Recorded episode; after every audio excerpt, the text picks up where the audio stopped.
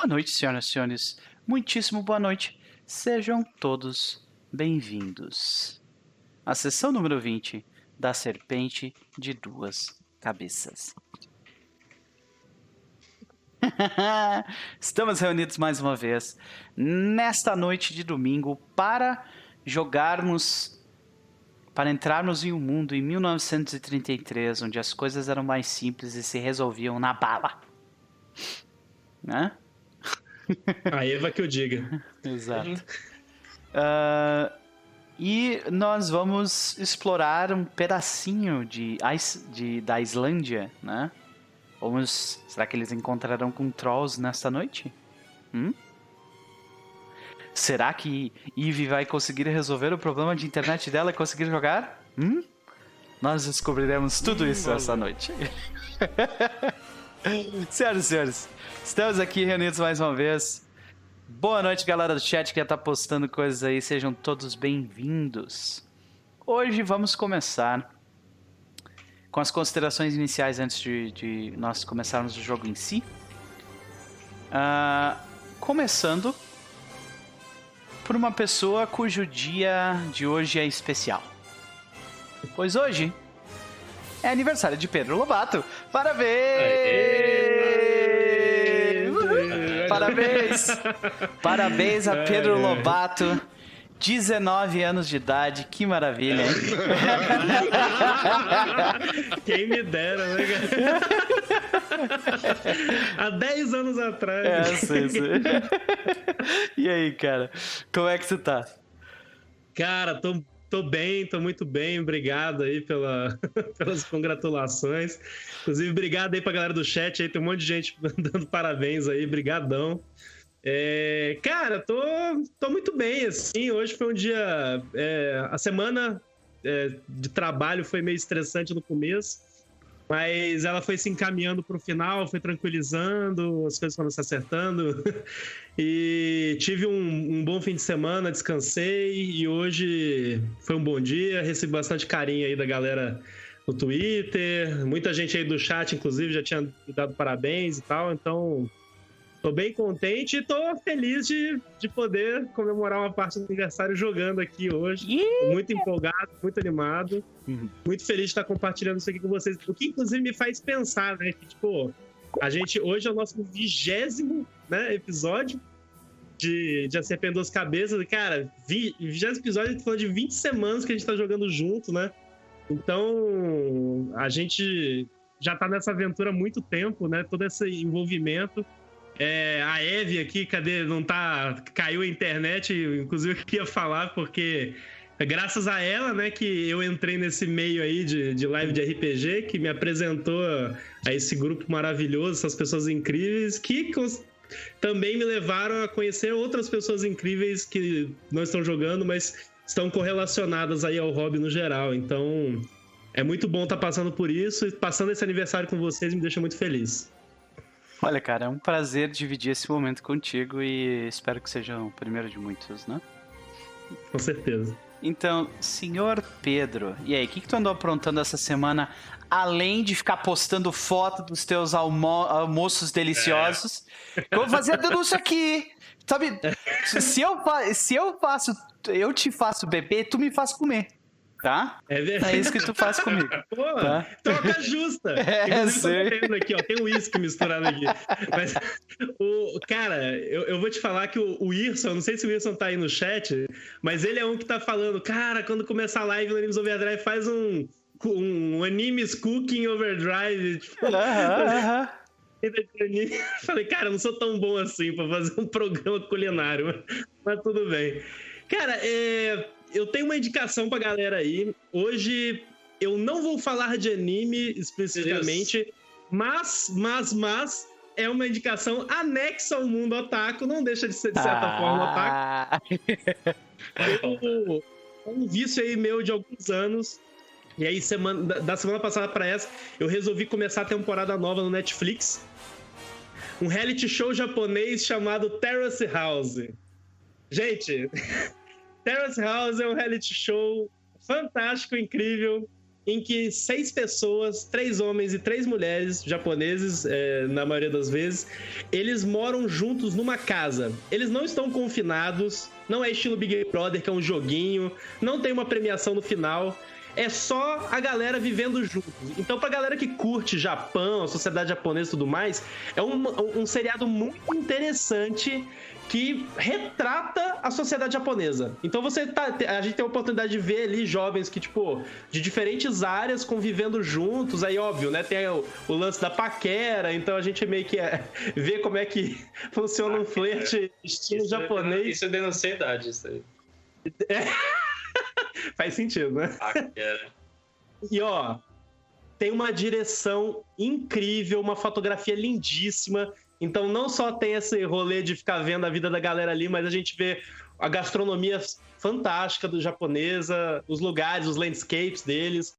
É, tem algumas temporadas, essa que o Noper tá mostrando aí na, na tela é a mais recente, 2019, 2020. Tem outras três de outros anos. Então, essa vai ser a minha recomendação da semana aí, bem diferente, mas não deixa de ser um pouquinho otaku. Até porque nessa temporada aí tem um mangaka que tá na casa. Bem legal. Ok, ok. Excepcional, excepcional. O cara do Nope tá excelente, assim. Eu tipo, tô tipo, indicação é tentando, eu tô tentando entender, eu tô assim, cara, O que, que aconteceu aqui? tá ligado? Só isso. Só tô tentando entender, só isso. Beleza, beleza. Ok, muito bem, muito bem. Ah, começamos as indicações da bancada Taco. Nem tão otaku dessa vez, mas ainda assim um pouquinho, né? E quais são as considerações de Andrew Gillett pra noite de hoje? Cara, a consideração principal de Andrew Gillett pra noite de hoje eu não vou falar porque vai ser uma das primeiras cenas da noite. Eu quero que ela aconteça. Então não- eu vou deixar. Eu falei na última sessão, no final, que tinha isso pra rolar. Eu quero que role ainda porque eu tô ansioso. ok, excelente, excelente. Beleza. Então, vamos para a próxima pessoa. Cris, como vai você? Tudo certo. Tudo bem, e você? Tudo bem, tudo bem. Cansado. Ah, mais uma vez, essa, essa semana eu, eu, fiz, eu fiz mais do que deveria fazer. E aí acabou acumulando um monte de coisa no fim de semana.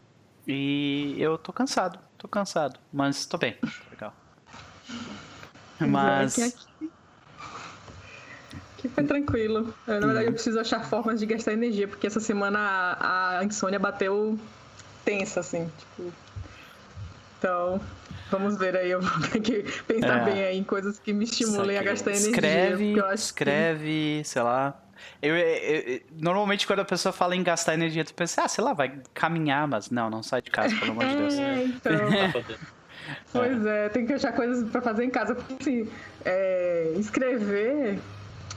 E quando eu, tô, em- quando eu tô com insônia, eu, eu escrevo um livro na minha cabeça, cara. Tipo, o tanto de cena de Serpente de Duas Cabeças que eu já escrevi na minha cabeça com insônia.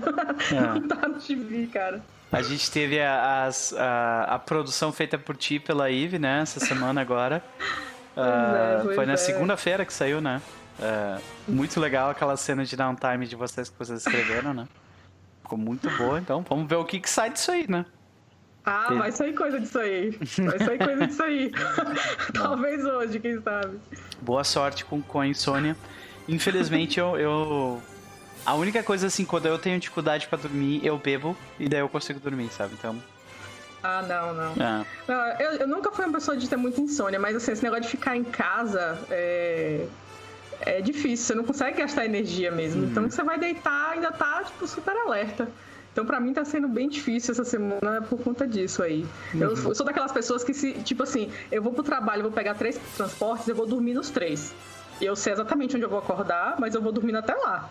Sempre foi assim. E agora, essa vida de merda. Tudo bem, vai melhorar. Vai Vamos ver, vamos ver, vamos ver. A gente começa a entender um pouco melhor os nossos pais, né? Tipo, meu pai, se ele escuta um grilo às 5 horas da manhã, ele acorda, sabe? Mas ele não Caraca. era assim, ele não era assim. Ele ficou assim de ter sono leve depois de ficar mais velho. E eu, quanto É. mais velho eu vou ficando, com sono mais leve eu vou tendo também. Então, Ai, gente, não. começando não a virar. Não, eu também não. Não. É. Mas, tirando esses problemas aí, uh, tu andou lendo, vendo alguma coisa que gostaria de recomendar? Já que Eve não tá aqui, eu também caí nessa trap de assistir The Wire. Não é trap. também. Não, é uma trap porque a gente não consegue não, parar. Não é trap, tá? eu, eu aqui, ó, eu apenas concedi entretenimento, tá? Para vocês, eu trouxe uh, uma narrativa maravilhosa, genial, né? Uma das melhores séries já feitas na história da humanidade. The Wire, É. assistam. Uma das. Não seja assim também, né? Poxa. Provavelmente é melhor. assim. Divida, divida o pódio, vá. Tem muitas séries legais por aí. Então, então vou falar assim, ó, Mas, dis- ó. discutivelmente a melhor, tá? Quem quiser ir assistir, vão lá, vejam, porque é bem boa, assim. É uma das, foi uma das poucas séries que eu não fiquei questionando as decisões dos personagens. Tipo, os personagens eles são muito bem escritos, então tudo que eles fazem você fala, ok. Mesmo quando é muita merda, eles fazem muita merda, você fala, ok, faz todo sentido ele fazer isso, porque É. é, é- essa pessoa é assim. E no, no É geral, o que o meu, é o que o meu personagem faria. Porque, cara, não tem coisa que me odeie mais quando o personagem ele sai da curva, assim, faz um negócio que não tem nada a ver. Só por conta do plot. Tipo, o roteirista precisava ir pro lado direito e aí Sim. ele pega o personagem e fala: "Ó, Você vai fazer isso aqui porque eu quero ir pra lá. Você fica, velho, não, tem outras formas de fazer isso. É, cara. uma Game série que.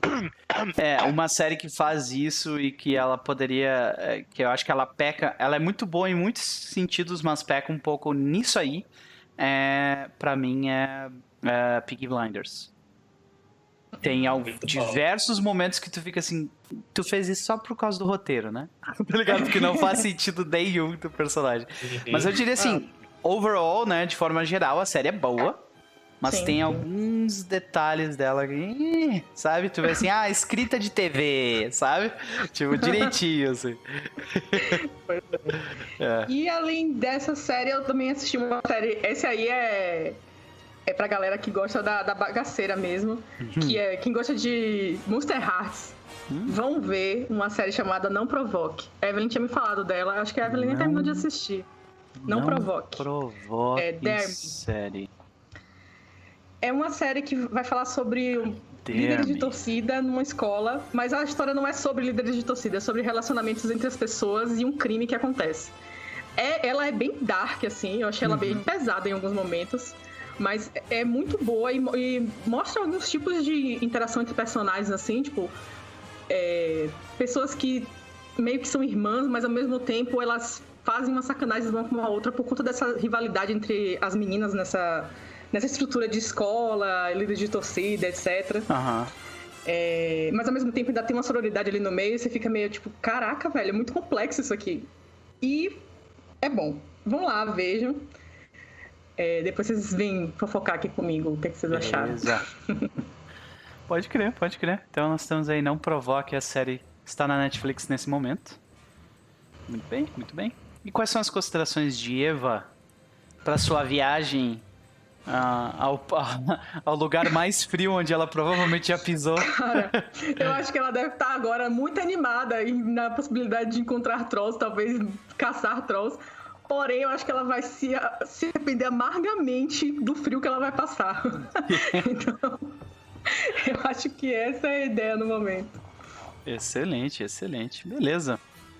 Ah, ok, vamos para a próxima pessoa então. O nosso querido Diego, como vai você? Olá, meu querido Nope. Eu vou bem. Foi uma semana aquela mais ou menos assim. Não foi tão produtiva, mas não foi tão. Né, teve seus altos e baixos ali. Mas de certa maneira foi. Conseguimos passar por ela e cá estamos para mais um joguinho daqueles para aquecer nossos corações e preparar para a próxima semana, né? Isso aí, vamos, vamos ganhar uns pontinhos aí de. de como é que é? Vamos aliviar o nosso estresse aqui para poder se É, estressar durante a um- semana. Exatamente. Fazer o nosso downtime aqui da, É. da vida real. Uhum. É, de recomendações, assim, é, pode ser que encaixe na bancada otaku, assim, apesar... É, na verdade é um filme baseado num anime ou mangá, não sei, acho que saiu dos dois. Esse eu não vi nenhuma das, ah, dos originais, mas assisti o filme que era do Battle Angel Alita, não tinha visto ainda. Ah, e aí? E eu gostei bastante, cara. Surpreendentemente, eu não faço ideia, não faço ideia do quão fiel é da obra original, mas achei que ficou bem representado, assim, sabe? Achei bem, bem legal, os efeitos estão tão bem maneiros ali, assim, da, Uhum. toda dela, dos outros androides, assim por dizer, ou ciborgues, assim, não sei qual a determinação lá. É, pra mim, um- assim, cara, não sei se tu teve essa impressão também, mas pra mim foi bem aquele filme assim, nossa, eu consigo imaginar esse filme sendo um clássico da sessão da tarde, sabe? Sim, ele Ah. é bem. é, tipo, é, é as coisas que você já vai matando de plot logo do começo, assim, sabe? Ah. Você fala, esse cara tem é misterioso e a gente vai voltar nele ali, que ele vai ser algum ponto importante ali, ele tá escondendo alguma coisa. Uhum. É tipo, ah, esse, verdadeiro, esse vilão inicial talvez ele não, não, não seja realmente o vilão final. Personagens bem caricatos, né? Uma É. trama bem, tipo, leve, não é Leve. muito. É, sabe? Bem leve mesmo, assim. Só me irrita um pouco a, a parte daquele. Ele tenta colocar em filme de Hollywood, que é o amor proibido, né? Ah, de qualquer sim. maneira tem, tem que ter, assim, sabe? E É. acho que a parte ficou meio deslocada em alguns momentos ali da, da trama, sabe? Mas, em geral, acho que é uma boa, boa pedida, assim. Ainda mais pra quem tá, talvez, carente de filmes de ficção científica, assim. Eu gostei bastante. E outra recomendação bem pipoca, bem... Não diria nem sessão da tarde, talvez ela, entraria num, num cinema maior, ou uma tela quente da vida, mas é o que entrou no Netflix essa semana, é o Resgate. Temos nosso queridíssimo Chris Ransom lá, o Thor. Tiro, porrada e bomba. É É aquela famosa frase do Choque Cultura lá, aquele comprometimento com a violência gratuita ali, que se vocês gostam de John Wick, Comprometimento com a violência gratuita. é um que belo maravilha! É, cara. Vocês gostam de? Se você que tá empolgado aí com Call of Duty Warzone, eu acho que você deveria assistir aí, você vai, você vai gostar, cara. É. É eu tô bem- jogando Warzone bastante, cara, ultimamente. Bastante Eu tenho que começar, tô. Toda hora que eu ligo, eu penso, ah, vou jogar. Mas aí tem Final Fantasy VII ainda lá. Ah, não, Aí, né, mas né, aí é, é aí desleal, é né? Aí é desleal. Aí, Agora eu tô no Warzone também. Twitter que você chegou na melhor parte do jogo. Pois é, cara, eu tô gostando bastante. Eu não me lembro o que vem depois, sabe? Então eu tô me agarrando muito a essa parte da. Do Mecha da Wall Market lá, cara. Uhum. Eu lembro que era uma das partes que eu, gost, que eu gostei bastante de jogada. Mas também outra. Não é minha recomendação, mas é algo que eu estou continuamente fazendo, que é jogar Final Fantasy VII. Uhum. E espero, sei lá, tá, tá vindo algumas ideias, assim. Eu queria ver o que, que eu poderia eh, aproveitar desse jogo pra, quem sabe, alguma coisa de RPG, assim, que daria pra. Não penso talvez qual sistema ou como adaptaria algo parecido, assim, sabe? Fiquei matutando essa semana, assim, mas não me veio nenhuma resposta ainda. Eu procuro há anos, cara, pelo RPG perfeito pra Final Fantasy. Nunca Né, cara? É, assim, eu gosto tanto dessa estética dele, desse futuro distópico ali, mas também encaixar toda essa parte de poderes, matéria, dessa coisa seria. É a mesma coisa, tipo, uh, um RPG que consiga emular Chrono Trigger, também. sabe? Cada, um, cada personagem tem um poder elemental e eles podem misturar os poderes, tá ligado? Tipo, É, ah, dá eu- pra fazer eu- enfeite, tá ligado? Mas. É, eu, ve- eu vejo minha, minha saída sempre pra algo genérico ultimamente é perfeito, assim. Ah, Então talvez seja uma boa. Sei lá, não sei se tem algum suplemento pra Fate que tem alguma coisa que adicione aí nisso, mas. Mas eu. Sem querer criticar o Fate, mas já criticando, abstraindo, dá pra fazer tudo, né? pois é, é justamente, né? É. Faz tudo, mas é o, é o ganso do RPG, né? o ganso da Fate. ai, ai. Mas beleza.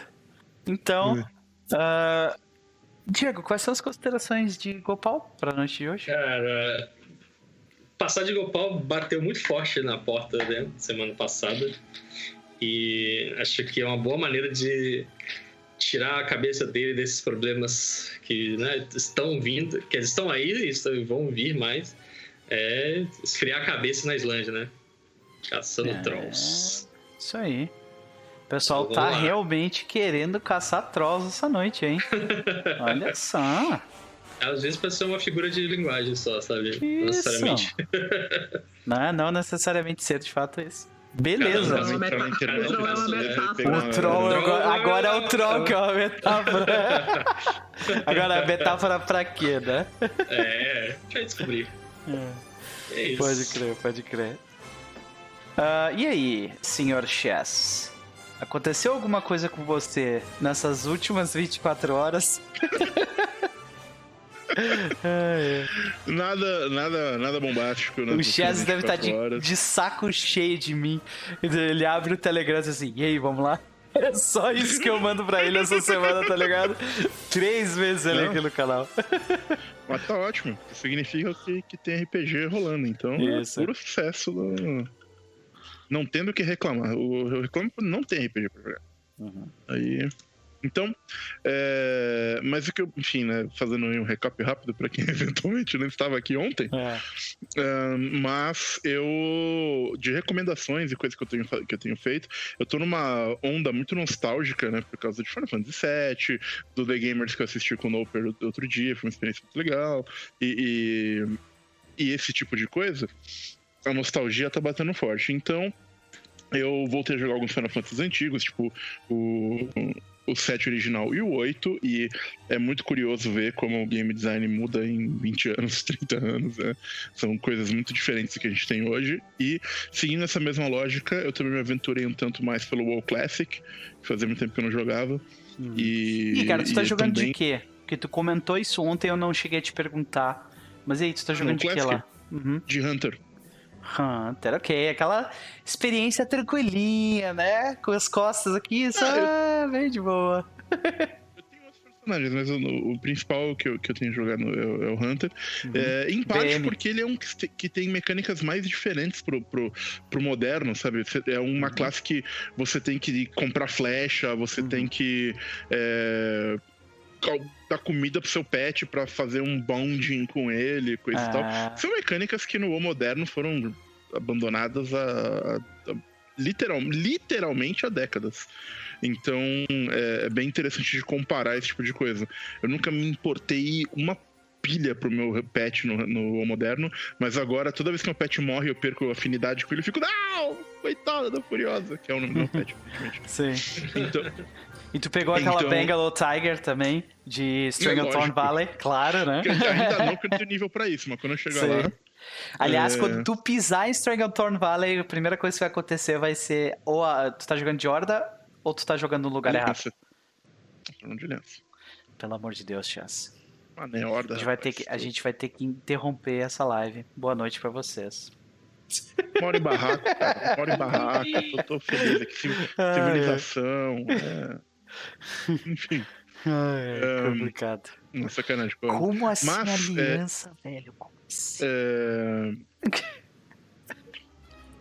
Enfim, então o WoW Classic tá sendo uma. uma... O chefe 2020 Aliança. É, Eu sempre fui Aliança, cara. Eu gosto da. da- da- Sempre gostei mais da Aliança. que Da decepção. estética das raças. For the Horde. Isso aí. É, sure. É, enfim. E o, o- Então, e isso me levou também até o, o livro que eu estou lendo hoje no momento, que é o ADD segunda edição, que também está sendo uma experiência ímpar com, de ver como é que se fazia, se pensava RPG em. Puta, o, o, esse segundo de, de nossa semana é de 89. É, 87, 89, por aí. E tá sendo bem bizarro, cara, porque você vê coisas no capítulo introdutório do tipo: melhor maneira de aprender a jogar esse jogo não é lendo esse livro, é encontrando alguém que te ensine. Mas Nossa. se você não tiver absolutamente escolha e a única opção for ler esse livro, tudo bem, lê o livro e tenta aprender sozinho. Mas ó, você provavelmente não vai conseguir, e quando você for mestrar, a gente recomenda que você pegue uma aventura pronta, você vai provavelmente mestrar ela errado. E tudo bem, todo mundo erra no começo, um dia você aprende. Esse é o tom do livro, tá ligado? Bizarro Nossa. comparado com as coisas que.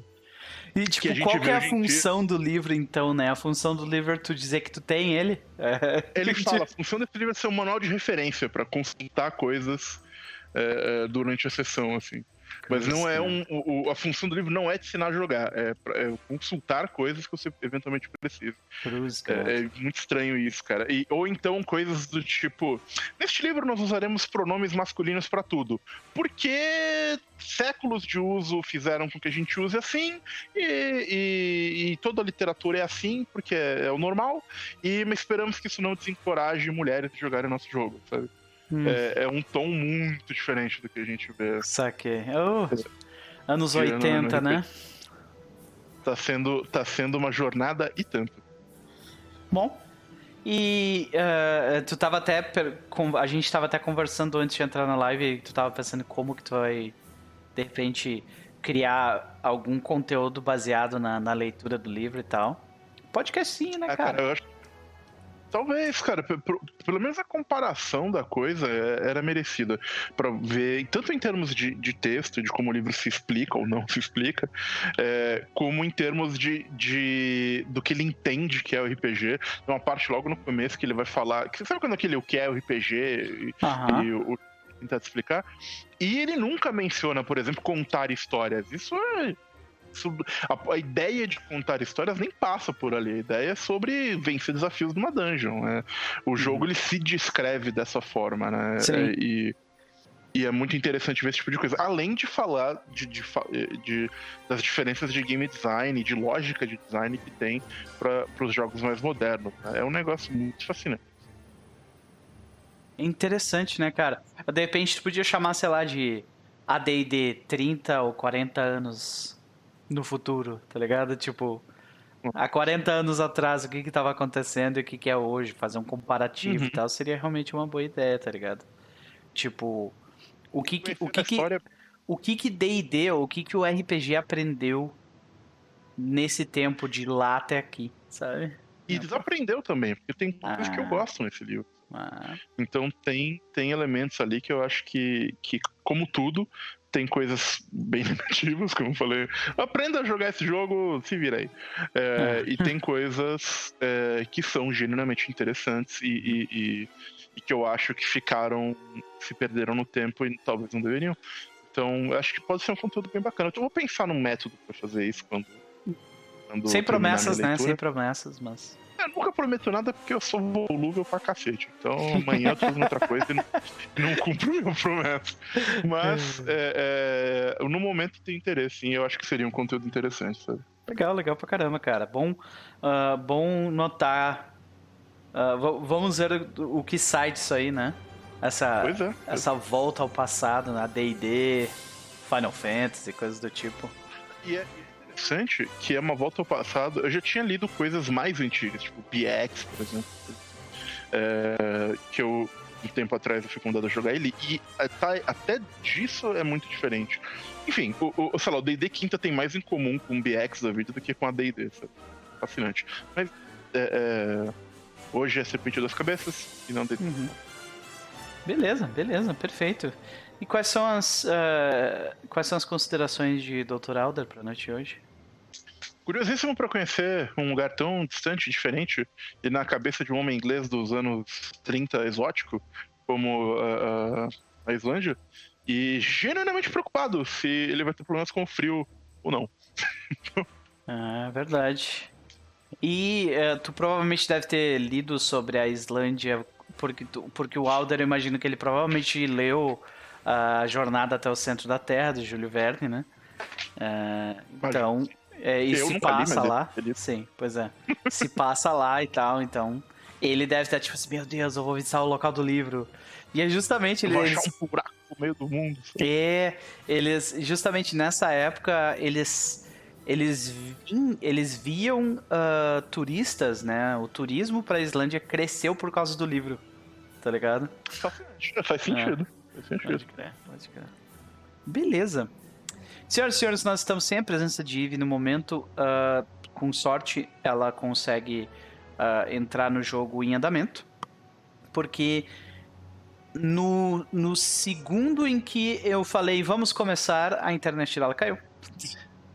E a previsão é de que ela volte em uma hora ou menos. Então a gente está esperando aí para que a previsão esteja correta né, e que ela volte em uma hora. Mas, uh, já deixando claro já de anteci uh, em antecipação, a sessão de hoje não vai ser tão longa quanto de costume. Eu peço desculpas porque uh, eu não consegui preparar o tanto quanto eu, quanto eu precisava para conseguir seguir a gente. Então tem algumas cenas prontas e tal. Mas inclusive algumas delas envolvem a, a Eve.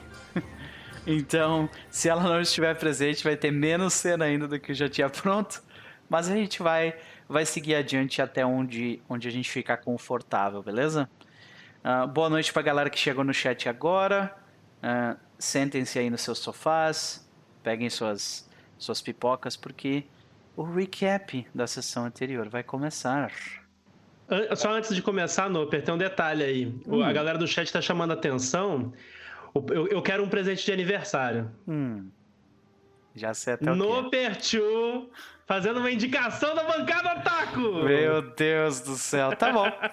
Porque é o seu aniversário, senhor Pedro Lobato, você terá o seu presente, tá? Então, se vocês quiserem assistir anime raiz, que é anime pancadaria top, tá? Anime bom das antigas, tá? Assistam o anime que tem a pior música de entrada da existência, mas o anime é bom, tá? Ele se chama Berserk. Ah, sabia! Berserk. Mas ó, a trilha sonora de Berserk é maravilhosa. Não, a, a trilha sonora é muito a boa. trilha, mas é muito... eu falei música de entrada. Isso, a é, música de entrada de Berserk. Eu tô falando do anime original, o que presta, né? Uh, todas, as, todas as adaptações depois daquele anime original são todas completamente descartáveis, tá? Mas a música de entrada daquele anime é horrenda. Mas o anime é excepcional. É verdade. tem piores aí, mas. Nossa, eu tô vendo o Somália, o Espírito da Floresta, e me dá uma ginge quando eu escuto aquela abertura, Jesus A abertura é ruim, né? É o horrível. É bom o cara tem uma voz anasalada de um jeito. Não, mas esse também tem a assim, voz anasalada, cara. Quer que eu coloque a música de entrada do, do, não, do Berserk não, não, aqui, cara? Sério, é tipo muito, muito ruim. eu acho que eu já vi piores, mas. Eu não, com certeza tem piores, mas entre é. animes. A questão é achar animes bons com entradas ruins. Porque anime ruim com entrada ruim tem. É. Que é engraçado, que, que a abertura do Samurai é X eu não gostava. Essa Nossa, aqui Samurai X é muito boa, cara. Ah, Como é que é que você falou antes? Não, ah. vamos acabar a live aqui. Porque... Oh, é, a segunda da época da Xixi. Fica ele, fica ele. Olha isso, gente. Olha essa música. É muito boa. É simplesmente é, horrível. É a pior de todas. O, o, que, que, o que, que essa música te lembra de Berserker. É um cara com uma espadona de absolutamente nada, tá ligado? Nada. É um rockzinho de sábado de tarde, tá ligado? É verdade. Lembra, sei lá, e, cara, e certeza que isso é o, que, é o tipo de música que o Griffith escuta. Pode ser. Que é muito engraçado, porque a trilha sonora do Berserk antigo, do anime de 93, é fantástica, é maravilhosa. Ok, Berserk, assista o Berserk. É provavelmente o meu o meu segundo anime favorito. Hashtag vocês... no Perotaku, gente. Podem colocar não. nas redes. Não. Vai alguém que não é otaku não tem um anime favorito, né? É o que a lógica é determina. É, o... é que tá, cara. Eu assisti Boa. anime antes do conceito de otaku sequer existir. Tá? Ah, então não, não vem com essa. Não, não. não, não, não. Sinto muito, cara. Wib, é, Wib. Não. não sou, velho. Sou. Mas beleza, se vocês quiserem me chamar de otaku por gostar de dois ou três animes, tudo bem, pode me chamar de otaku, não tem problema. não tem problema. Mas vocês estão errados. Admitindo. Tô é feliz assim que um homem começa a se render. Não, não. Assim que um homem começa... Grande presente, assim, tô muito feliz. Todos nós sabemos que vocês vão estar errados, mas tudo bem. Se isso faz com que vocês se sintam mais, mais, uh, mais tranquilos, tudo bem, não tem problema. ah, é. Beleza, gente, vamos lá. Uh, voltando ao clima do jogo, nós vamos fazer o recap. Por favor, senhor Diego. Vamos Olá, lá. gente. Tem bastante coisa aqui, hein? As notícias trazidas a você pelos bravos jornalistas da Fundação Caducius. Então vamos começar as notícias de hoje, porque muita coisa aconteceu com os nossos queridos heróis da Caduceus.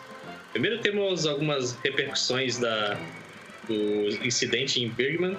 Né? Vemos a, a dissolução do culto ao reverendo e as repercussões que deram na cidade, pessoas que foram presas, pessoas que se revoltaram, a gente da Caduz levando alguma dessas pessoas que tiveram algum certo contato com o reverendo para sabe-se lá onde, né?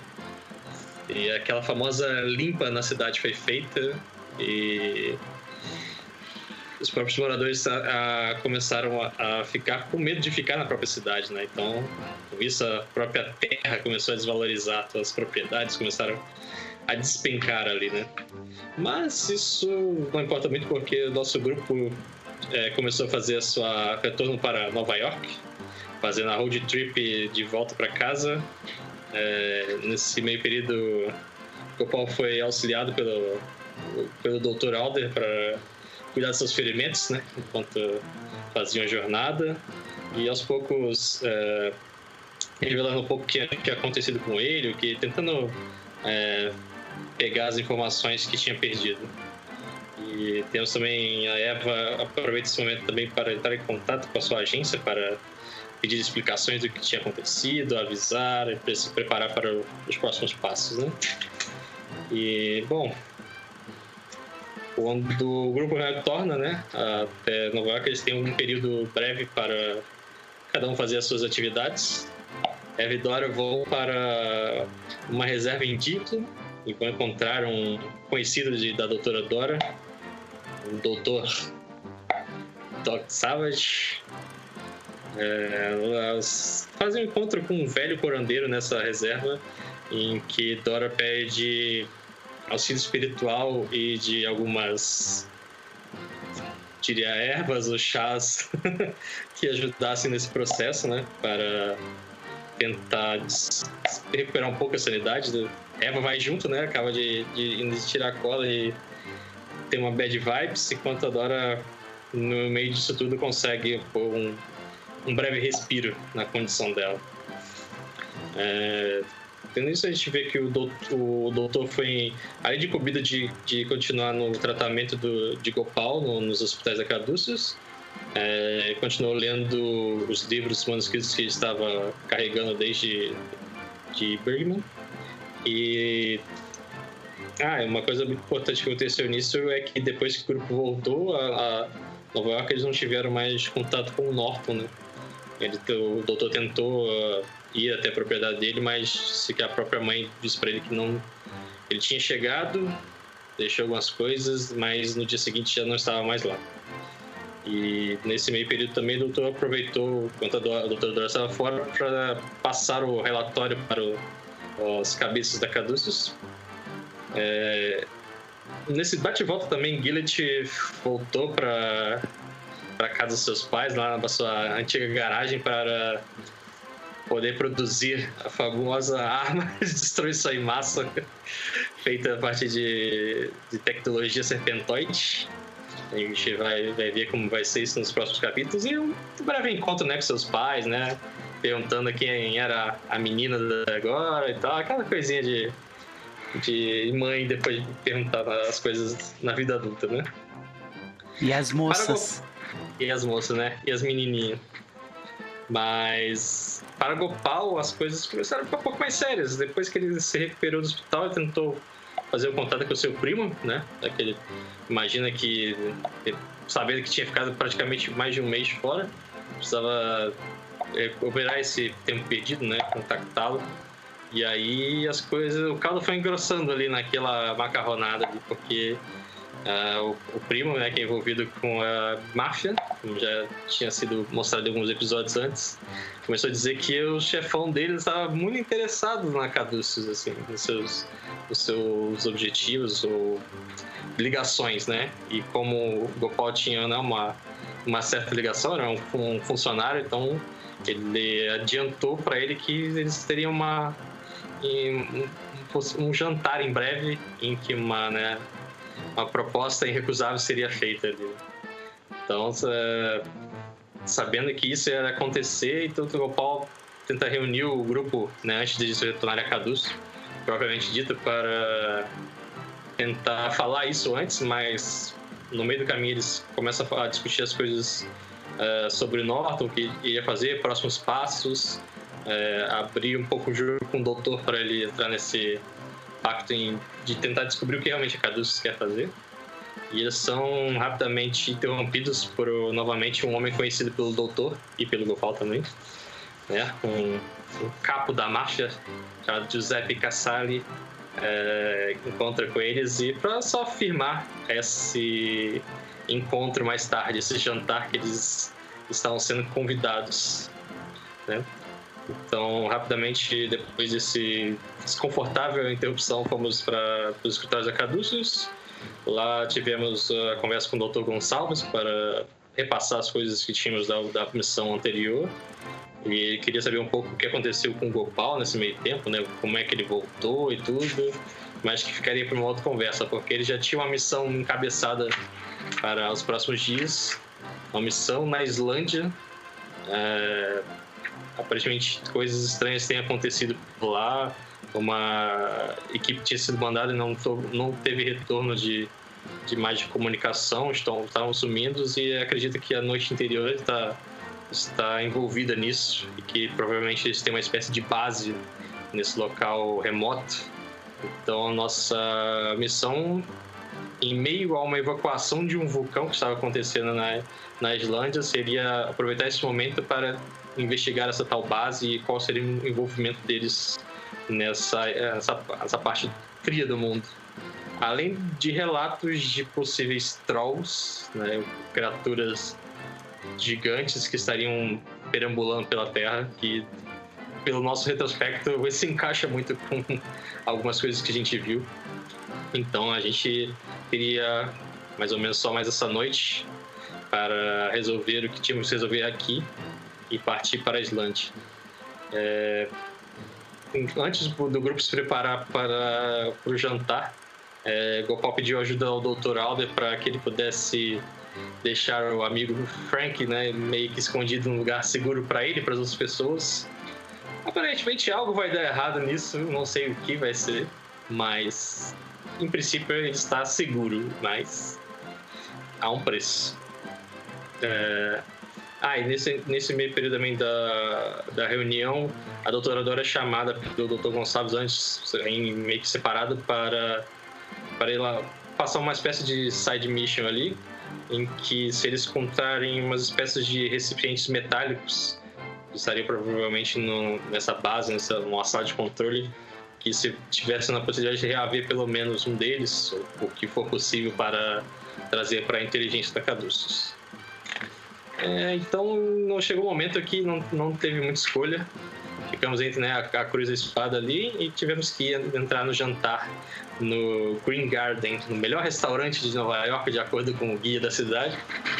É, chegamos lá, vimos que o restaurante estava fechado, né? Entretanto, tinham vários homens de ternos riscados e, e com certas protuberâncias em seus ternos ali. É, aparentemente, um bom contingente ali esperando a gente na, na, na, no restaurante, enquanto fomos levados até uma salinha reservada, onde vimos aí sim as grandes figuras desse desse reduto mafioso, né? Tínhamos o famoso Giuseppe Bonanno, que era o manda-chuva de tudo isso, e outros capangas da máfia. Capangas não, mas outros cabeças da máfia, né? É, papo vai, papo vem, tenso, cada, cada pergunta é bem, bem escorregadia e tal, para eles começam a fazer sobre a Cadu, sobre a gente, sobre o envolvimento, e nessa dança aí de facas e garfos, a gente chegou no ponto que eles queriam, do que eles queriam realmente com a gente mesmo, que era que eles tinham visto que uma espécie de drogas vindo dos caminhões da Caduz tinha sido disseminada pelo pela comunidade. E isso tem, tinha dado muitos problemas.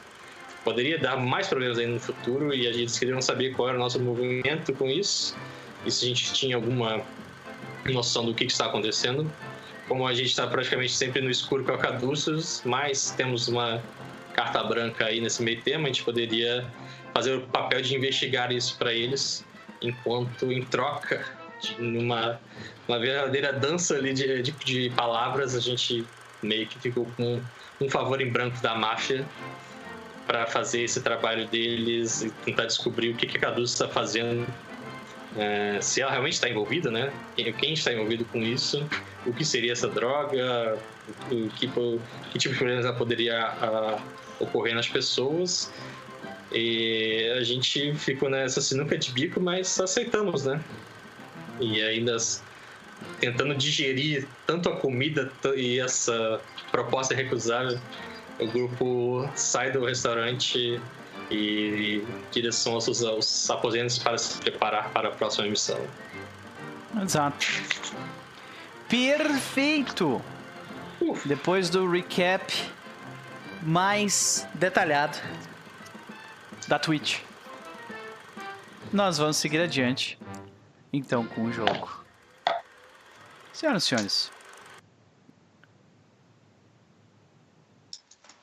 o que nós vemos é o grupo. Terminando de jantar,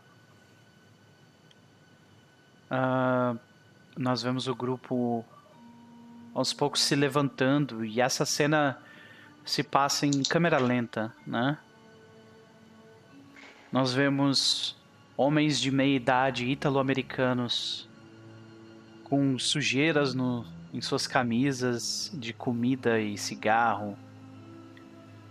Todos eles sorrindo entre eles, estendendo as mãos, mãos a vocês. Uh, o grupo aperta a mão deles? Sim. Sim. que ser mal educado. Ok. Sim.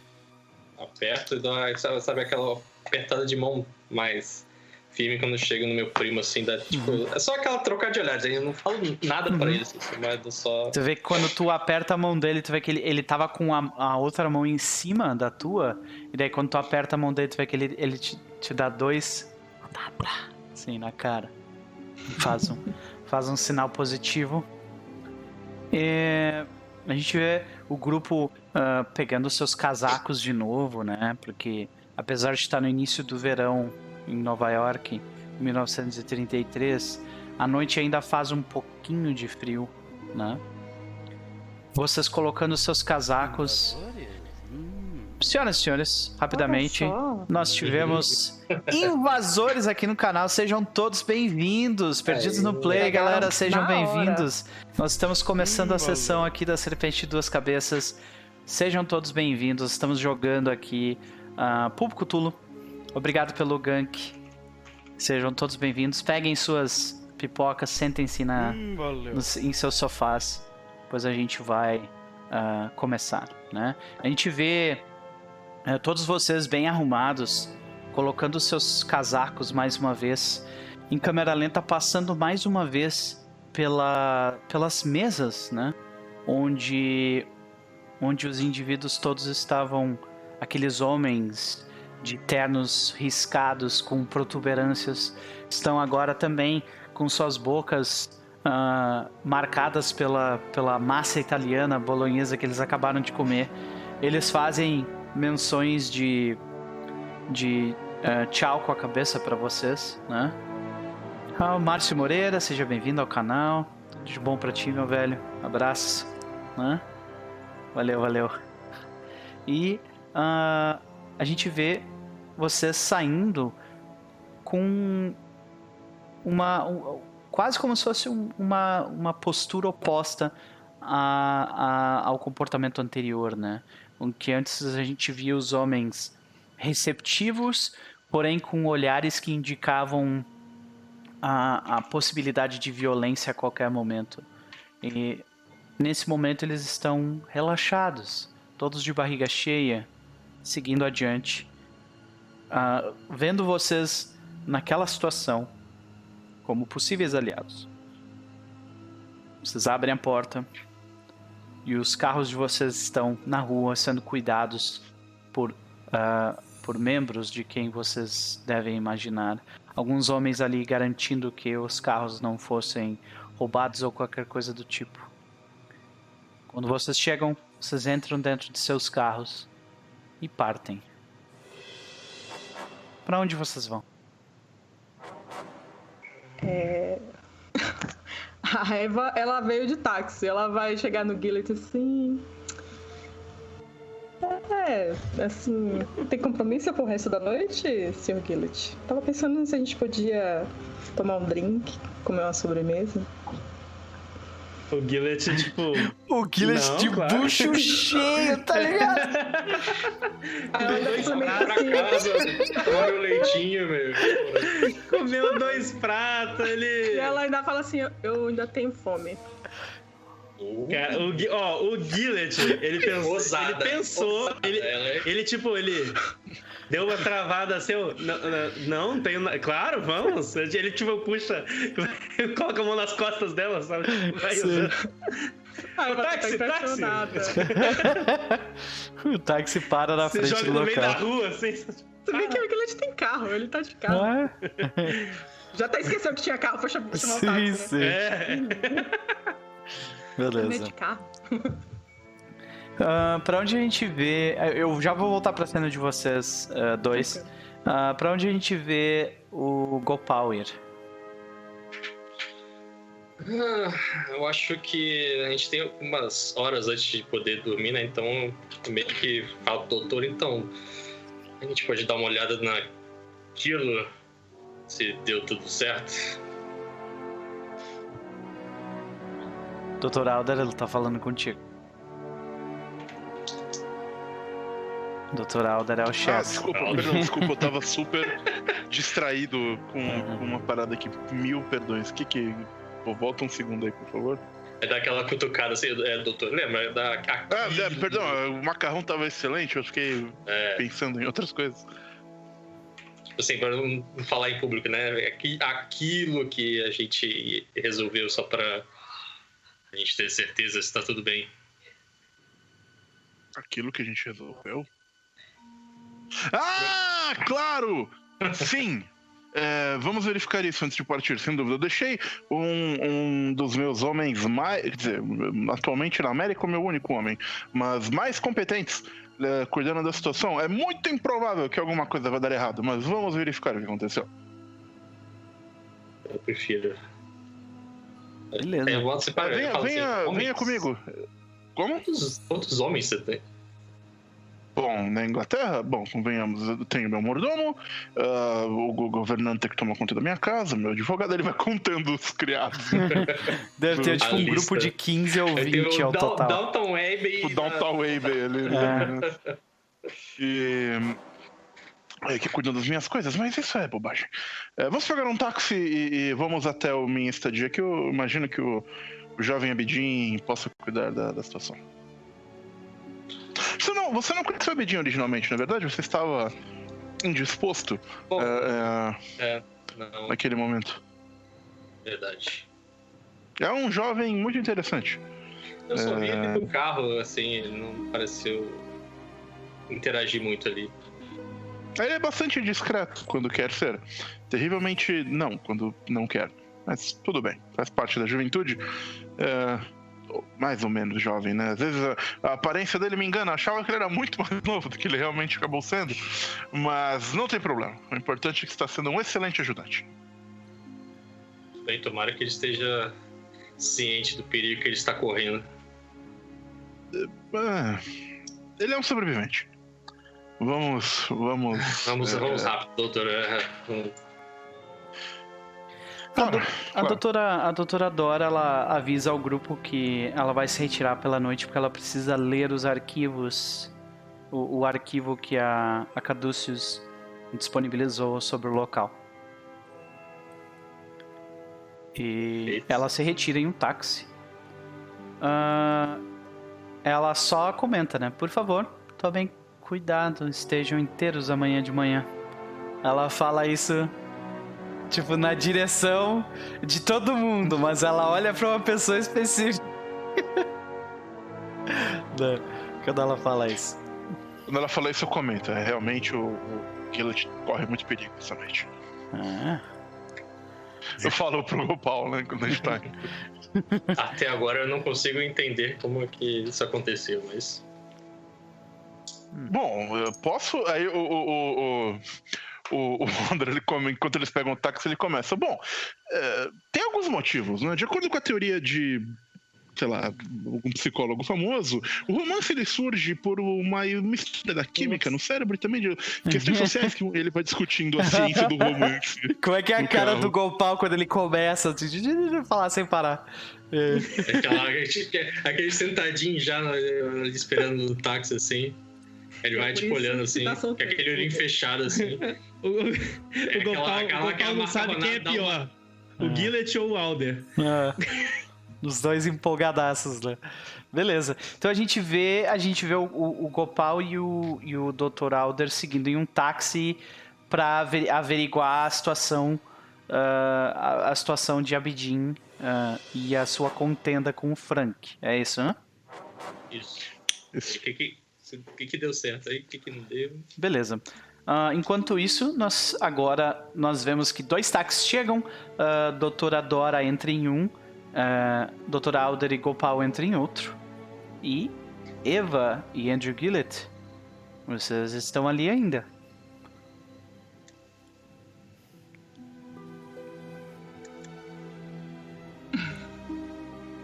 Então. Ele está de carro?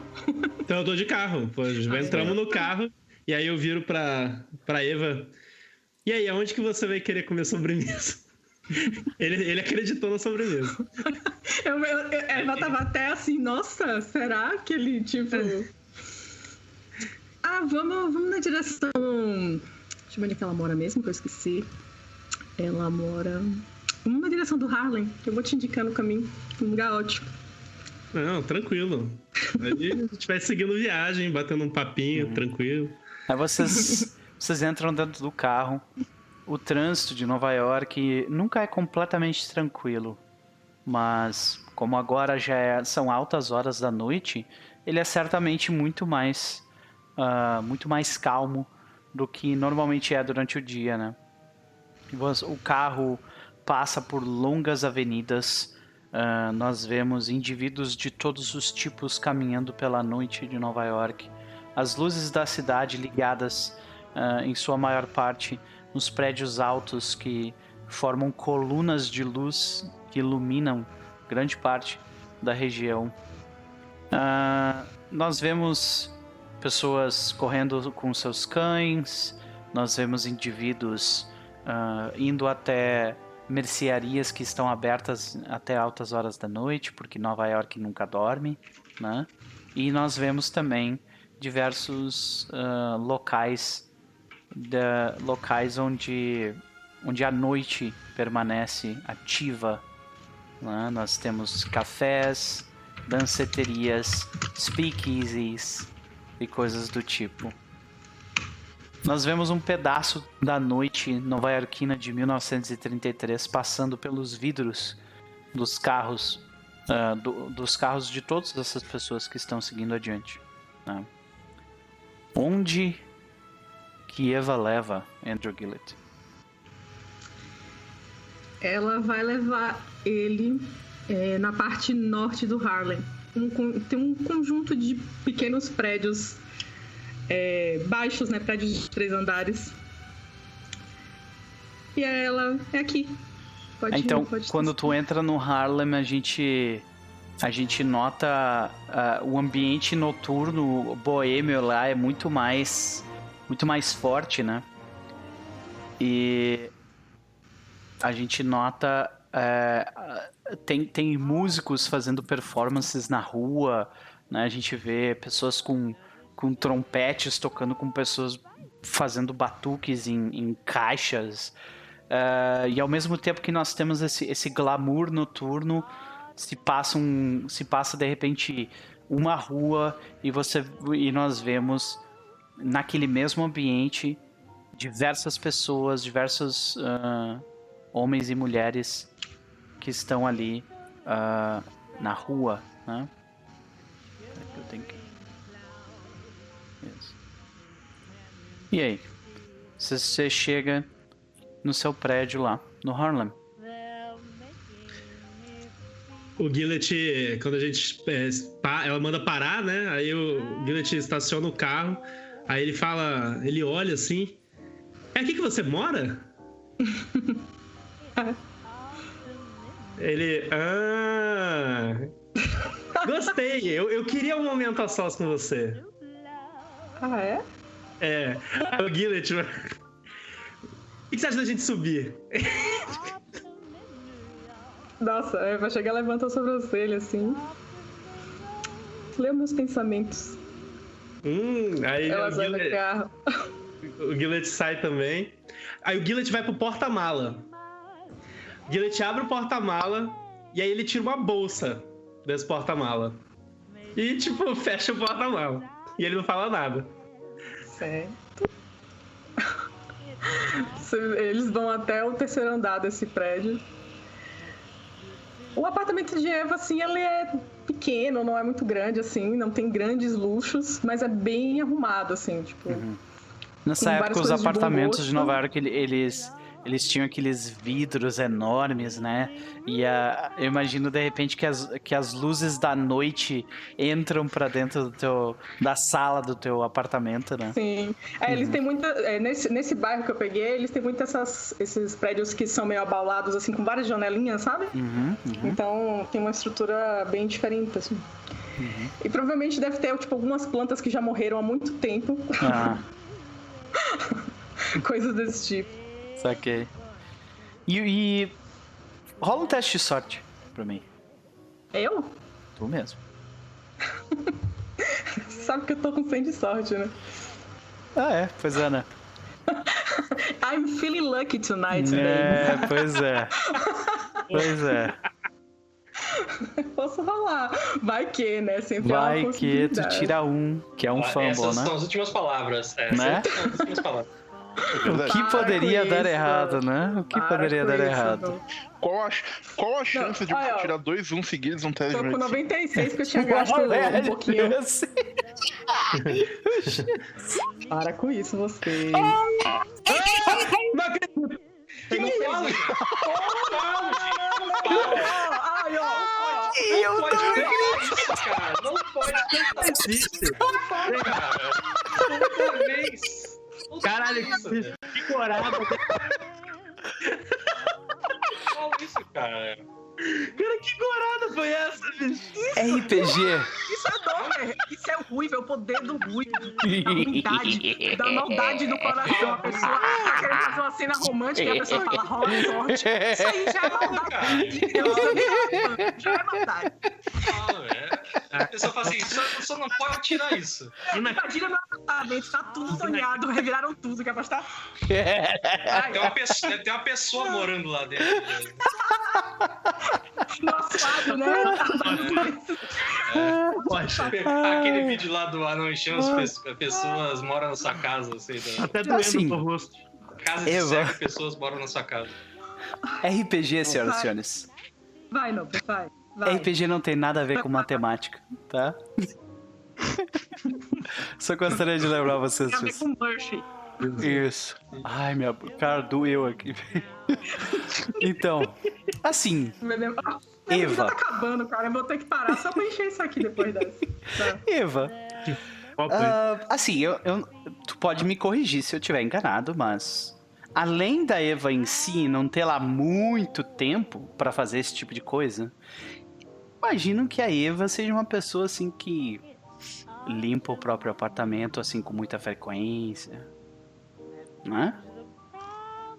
Então, é- ela não usa muito esse apartamento, pra falar a verdade. Esse que é o Né? problema. Então, quando tu abre a porta do apartamento, a gente vê um rato saindo de cima de, um- de uma louça que tu deixou não lavada. E ele começa a correr desesperadamente pra longe de vocês. E é um rato nova-iorquino Era Né? graúdo. Ela lá graúdo. grande, saca? O que, que vocês O fazem? O, o Gillet toma. Quando ele vê o rato, ele. Ave Maria! Tipo, A Eva fecha a porta assim. Então, tem um tempo que eu não venho nesse apartamento. Não, não. Aí o Gillet, tipo, não, mas não, não, não tem problema. Só vamos livrar do amigo ali, vamos se livrar dele. Tudo que eu queria fazer dar um tiro, mas eu acho que não vai ser muito saudável fazer isso aqui. Ele começa a correr e toda vez que ele, ele corre, as patinhas dele, tipo, fazem riscos no chão. E ele tá correndo e ele corre na direção. Cara, tu tirou um fumble. Ele corre na direção do teu quarto. Tá? Nossa senhora. Por quê? Por que, Jesus? Por que Bom, é, antes de qualquer coisa, vamos tentar tirar ele de lá, né? O que, que a gente rola aí pra tentar resolver o problema do rato? Então, eu, não é nem o que a gente rola, eu quero saber como vocês querem resolver isso, entendeu? Ah, não, vamos. Sei lá, tentar. Eu vou tentar usar um. pegar um pano qualquer e enrolar ele assim. Ok. Ok, entendi. Depois Eva, tu- arremessar ele na janela. Entendi, entendi. Eva, como é que tu, tu quer tentar ajudar? Tu quer fazer outra coisa? Como é que tu, tu vai fazer isso aí? Cara, eu vou, já que ele vai fazer isso, eu vou tentar é, fazer com que eu assuste ele, sabe? Pra, dizer, pra direção certa. Tentar Tipo, flanquear, né? Tentar flanquear. É, Pega uma vassoura e começa. eu, tiro, eu tiro um sapato assim, tipo, com aquela cara de meu Deus do céu, por que, senhor? Ok, ok. Maldita Nova York. Pega a Maldita vassoura e Nova York. começa a tacar embaixo ali. Faz um teste de. Faz um teste de Fighting Brawl pra mim. Tá. Um dado extra por causa da ajuda? Não, não, não. Dá teste de Fighting Brawl é um- da Eva, pra ver se ela consegue te não, ajudar. Não, não tem como rolar outra Sei. coisa, por favor, tudo menos Fashion Brawl. Tu quer fazer o quê? Um charme no bicho? Deixa eu ver o que, que eu poderia jogar. Rolagem só. É, pô, é Fighting Brawl. Tu tá tipo. Ah, dane-se, vou pegar esse ratinho borrachudo aqui. Vamos lá, né? Vamos lá, vamos lá. Meu Deus do Se céu. tu quiser não dar um faço tiro nele, eu tenho certeza que vai ser mais fácil. Não. Tiro de Eu acho que eu- armadura. Ai, cara. Devia ter acredito ido pra um bairro mais, barra pesada, porque se eu desse um tiro, tava tudo bem. Não ia, tipo, ah, mais um tiro nesse bairro de negros. Ou não, É. todo mundo Todo abre a porta e tá Yorkino. todo mundo É. armado assim, sabe o que que houve? É, Ai, vai. Olha, meu Deus. Deus Aí, ó! olha Eu vou aí! marcar essa skill pra poder Marca! Olha aí, ó. Tu te esmerou porque tu tá ali, tu tá querendo salvar esse momento com o teu namorado, pô. Daí tu vai lá e É, Beleza. Andrew Gillett, tu, é, tu vê que a Eva consegue, vocês ali trabalhando juntos como um bom casal, né? Ela consegue encurralar o bicho num- numa, numa quina do apartamento, assim, ó, do lado do lustre, entre o, entre o criado mudo e a parede, do bicho no canto. O que que tu faz? Eu vou tentar dar o grab dele com um pano. Tipo, um, pe- pegar um pano, algo grande assim, que eu Uhum. consiga, tipo, cobrir ele, né? Tipo, Saquei. fechar e aí Uhum. depois eu vou jogar ele pela janela, se eu conseguir. Faz um teste de Fighting Brawl. Team Bro, então. Não é todo dia, senhoras e Ave. Maria. Falha. Ficou feio, ouvindo. Então, Não. Assim, Eu- tu pode gastar Se eu sorte. forçar. Não, se eu Ah, forçar. não, é, uma- é uma, é uma ação de combate, então tu não tem como Ah, forçar. não rola. É, tá, caso, né? desculpa, é Uhum. verdade. Pô, mas ele não tem nenhum dado extra por ter esse pano aí. Porque Sim, ele tá sim, pegando um sim, negócio sim, sim, ele tá sim. jogando. Ele, ele tem um dado extra. extra aí. Ele tem um Vai, dado vai. extra, sim. É. Então ele deixa eu tem um dado um extra. D10 aqui. E não é por causa do pano, ele tem um dado extra por causa da Eva. Aí, ó.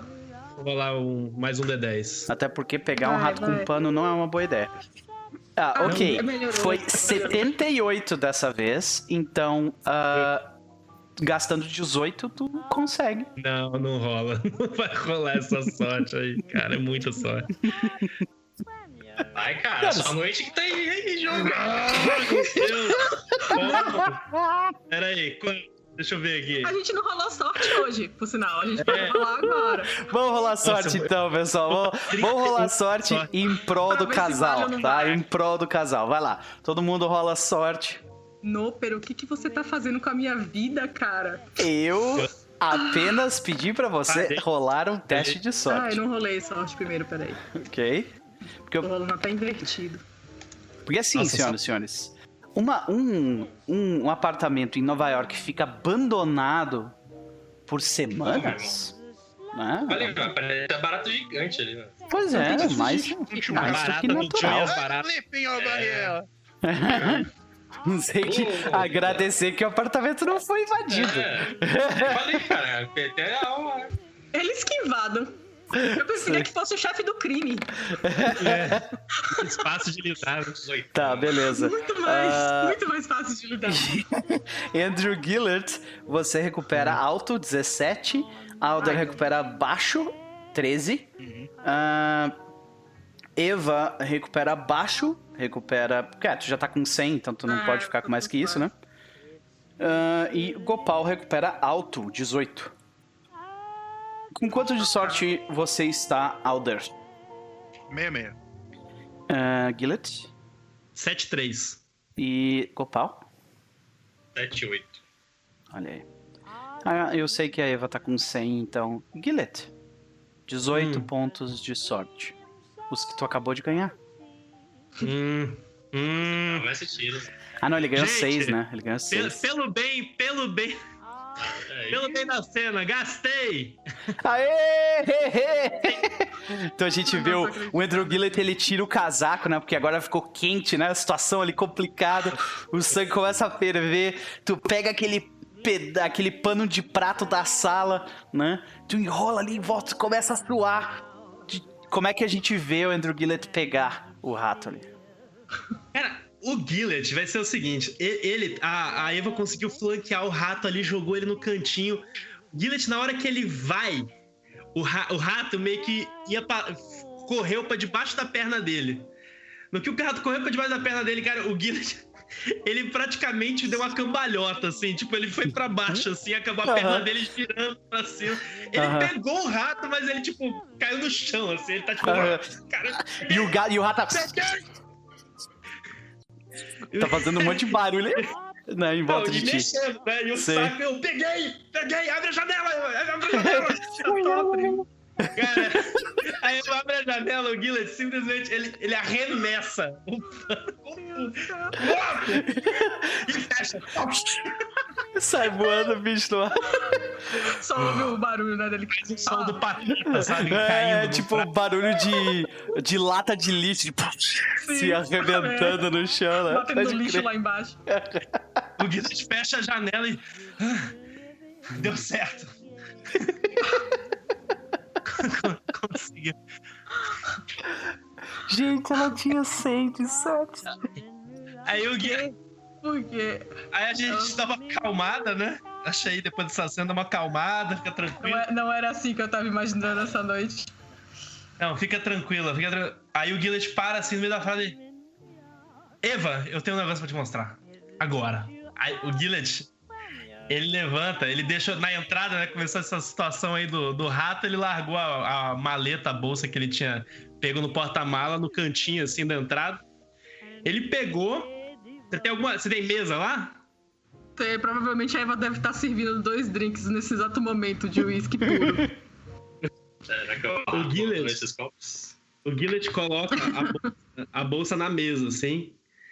E aí ele ele coloca a bolsa na mesa, ele coloca, aí ele tira a mão da bolsa, coloca a mão na mesa, olha pra você, Eva. E aí ele fala assim: Eva, é, durante esse- esses últimos quatro dias, eu, eu acabei voltando pra Baltimore, lá pra casa dos meus pais e tudo mais. E ultimamente, essa loucura dessas nossas missões aí, eu, eu acho que tá ficando perigoso, né? Tipo, de certa forma, assim. Mas, Eva, eu me enfurnei novamente e a- no Guilanium.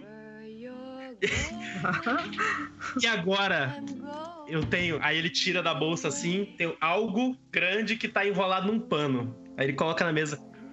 Eu preciso te mostrar minha nova descoberta. E eu- meu novo experimento deu certo, é um sucesso. Tá com um pouco de medo. Ela tá tipo assim. Aí, nisso, ah, a Eva deve estar tipo, puta merda, lá vem ele de novo, cara, fudeu. Ele abre o pano e aí você vê, você vê uma pistola. Era uma pistola grande assim. Na realidade, não é exatamente uma pistola. Ele tá mais pra um revólver grandão, é, adaptado preto assim, meio escovado, com o cano escovado e tudo mais. É, eu, inclusive, pra galera do chat aí, eu peguei uma referência online. Obviamente é uma, uma arma mais moderna, né? mas só para ter alguma, algum tipo de referência visual de algo semelhante, porque seria um, um revólver grande e adaptado. Ele não é exatamente um revólver é, comum. O cano dele é aí... é mais grosso e tal. Isso. Ah, ele é bem pesado. E aí ele, o Gillet fala assim: Eva, eu fiz uma arma para você à base de Gilanium. E o nome dessa arma eu batizei de Nightingale. E aí ele, tipo, empurra para você nessa direção, assim. Ela olha assim, ela pega a arma. Você fez isso pra mim? Aí o está assim, sim. Eva, funciona. Funciona. Eu consegui criar uma arma de Guilânio. É incrível, é genial. Você precisa testar isso. Quer dizer, não aqui, não agora, mas você precisa testar isso. Eu fico imaginando, eu podia ter testado isso no rato, né? Não, melhor não. ela fica meio sem palavras, assim, ela olha a arma toda, sabe? E checa como é que ela funciona, assim. Ela coloca a arma na mesa. Aí ela vai, vai até sua frente, assim, na mesa, senta em cima da mesa, assim, de frente para você. Quer dizer, então, que eu te inspiro a fazer armas de alta destruição? É isso, senhor Com... é... Sim, com certeza. Além de tudo, você vai fazer um estrago que é uma beleza com essa arma. Ela, ela é perfeita para você. Apesar de que ela é um pouco pesada e tudo mais, mas eu acho que você sabe mexer nisso muito, muito melhor do que eu. E ele, e ele tá empolgado, assim. Ele, tá ela bota a mão na, na boca dele assim, tipo.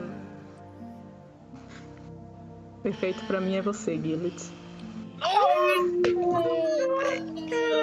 Ela coloca a arma na mesa assim.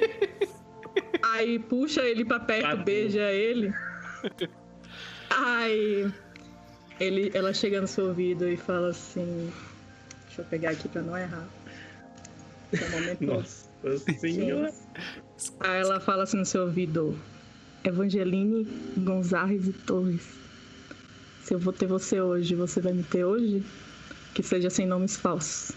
Que seja de verdade. Nossa! Cara, o Gillet olha pra ela assim. Ele abre um sorrisaço e beija ela de volta. Aí, com esse, com esse beijo, eu imagino os dois certos se levantam, né? Pra, pra se abraçar enquanto estão se beijando e tal trombam em alguma cadeira. É, é um barulho, né? A cadeira cai no chão, aquela coisa toda. E aí a gente corta pro Dr. Alder explicando ainda, tá ligado? tipo, é uma reação e o Freud química. dizia que o ego é. tem uma relação diferenciada com o amor. Excepcional. Beleza. É, para onde exatamente o Dr. Alder está levando o Gopal? É, para o, a, a, propriedade, ou seja, o que for que ele conseguiu, que o, o que o Abidin tenha e ele juntos né, tenham conseguido alugar, provavelmente, acho que comprar esse edifício tão rápido, uhum. é, um galpão que eu acredito que vai ser é, um galpão de, de uma, um galpão é muita, muita coisa. É, vai, ser uma casa, vai ser uma casa simples numa região um pouco mais dilapidada é, de Nova York, mas que tem um porão longo, um porão grande. Uhum que uhum. acho que seria suficientemente okay. barato. Era uma daquelas casas, de repente, que uh, antigamente e, elas tinham uh, um local para colocar cavalos, né? E daí agora com a invenção dos carros, aquilo meio que, que deixou de ser utilizado, mas uh, os donos da residência, tipo, não tinham grana para mudar, para transformar em garagens e ficou, continuou sendo, não um paiol, como é que eles chamam, cara? O local onde se colocam cavalos. Agora esqueci. Estábulo. Estábulo, Estábulo, exato. Então a gente vê de repente que é uma casa pequena na frente e atrás tem, teria tipo um algo parecido com um estábulo, algo assim? Pode ser. Né? Ok. Tu consegue tranquilamente isso, né? Então a gente vê uh, tu te aproximando dessa região do, do Bronx, em Nova York. É, e tu vê que tem apenas uma luz ligada na casa. que é uma luz da casa mesmo. Uhum. E quais foram as ordens exatas que tu deu pro. pro. pro Abidin? É, considerando a situação toda e o que eu conheço do Abidin, é, eu fiz o seguinte: eu pedi pra ele conseguir a casa, eu falei pra ele que ia ter uma. Eu pedi pro Frank é, pedir pro, pro Gopal colocar o Frank numa caixa ou caixão, alguma, alguma coisa que pudesse ser pra transportar uma pessoa, talvez até um, caixão funerário mesmo. Falou: ó, você pega esse caixão, você vai pôr ele no, no, no, no estábulo, vai trancar o estábulo, você vai abrir o caixão, você vai é, é, é, deixar ele aberto, você vai trancar o estábulo, aberto no sentido de não trancado, né? Não, não fechado. Você vai trancar o estábulo e você vai deixar, sei lá, 5 quilos de carne, coisa assim, é, junto no, no negócio, sai daí e não entra aí. Até eu voltar, não importa o que você escute. Uhum. Ah, tu vê que tem apenas uma luz ligada no local. E é dentro da casa, não é nem no estábulo. Hum, ok, vamos. Parece tudo de acordo. Eu bato na porta. Por aqui, senhor Gopal. É, Gopal é o seu primeiro nome? Sim, Gopal Krishna. Acho que não fomos apresentados. Ah, sei, é, Krishna. É. Mas pode chamar de Gopal, já. Muito bem.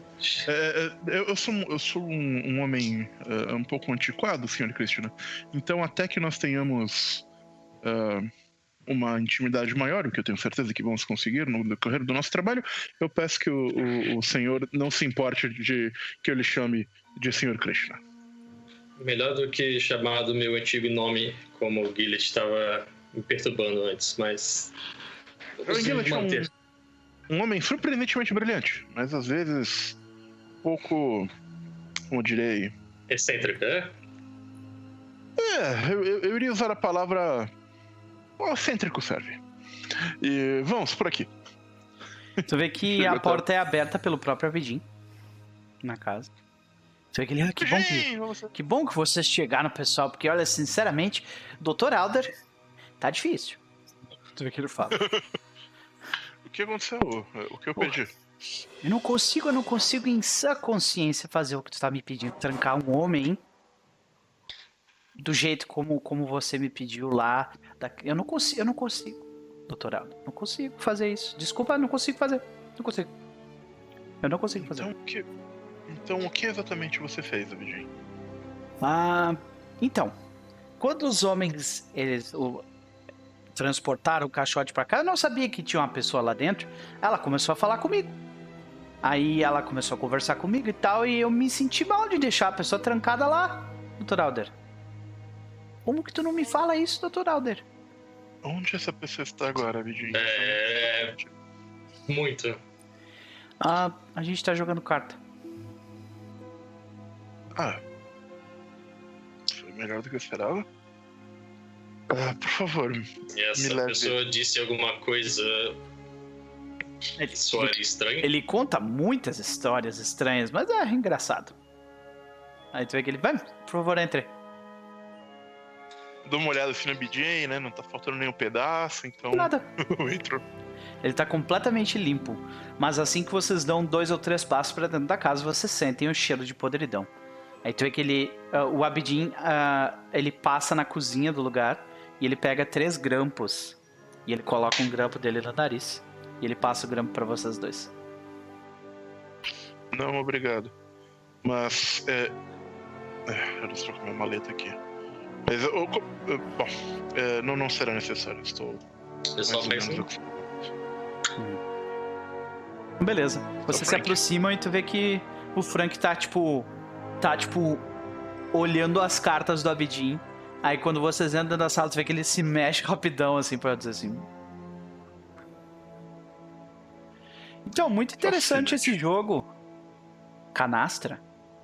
Muito interessante. Como é que ele fala? Um, Frank, acho que, sabe, acho que é a primeira vez que nós nos vemos pessoalmente, não é? Sim, senhor. Você deve ser o Dr. Alder. Próprio. É um prazer. Ele vê que ele te olha. Você parece delicioso. Eu dou aquela olhada pro Waller assim. Tipo assim, ele é assim mesmo, sabe? Eu respondo para ele. Eu não tenho certeza. É... Dizem que carne de lagarto é bastante indigesta. Ah. Você é um deles, é? Por favor, não me transforme no corpo de novo. Porque ele levanta as mãos.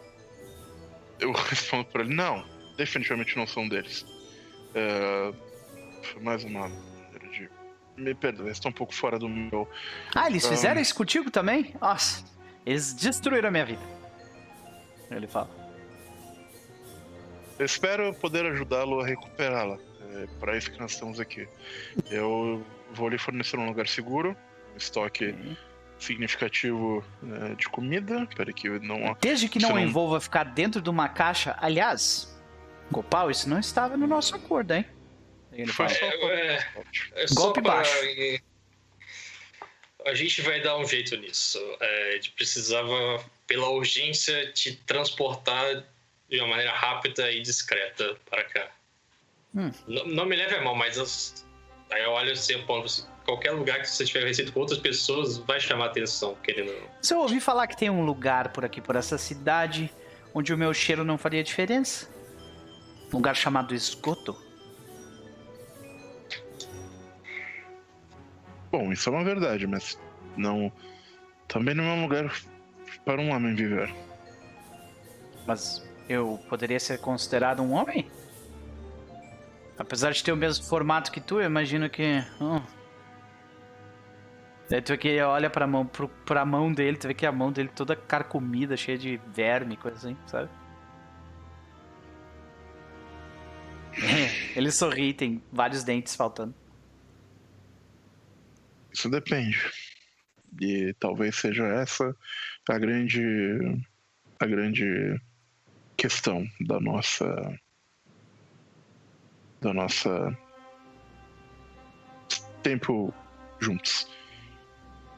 Eu quero ajudar, de verdade, mas para isso nós vamos precisar de condições para que você não seja um risco a ninguém, nem a si mesmo, nem Veja a bem. outros. Eu poderia ter feito um monte de coisa, mas eu não fiz. Porque isso faz parte do nosso acordo. Eu sou um indivíduo de palavra, Gopal. Isso é verdade. Gostaria Ele de lembrá-lo- lembrá-los de- disso. é.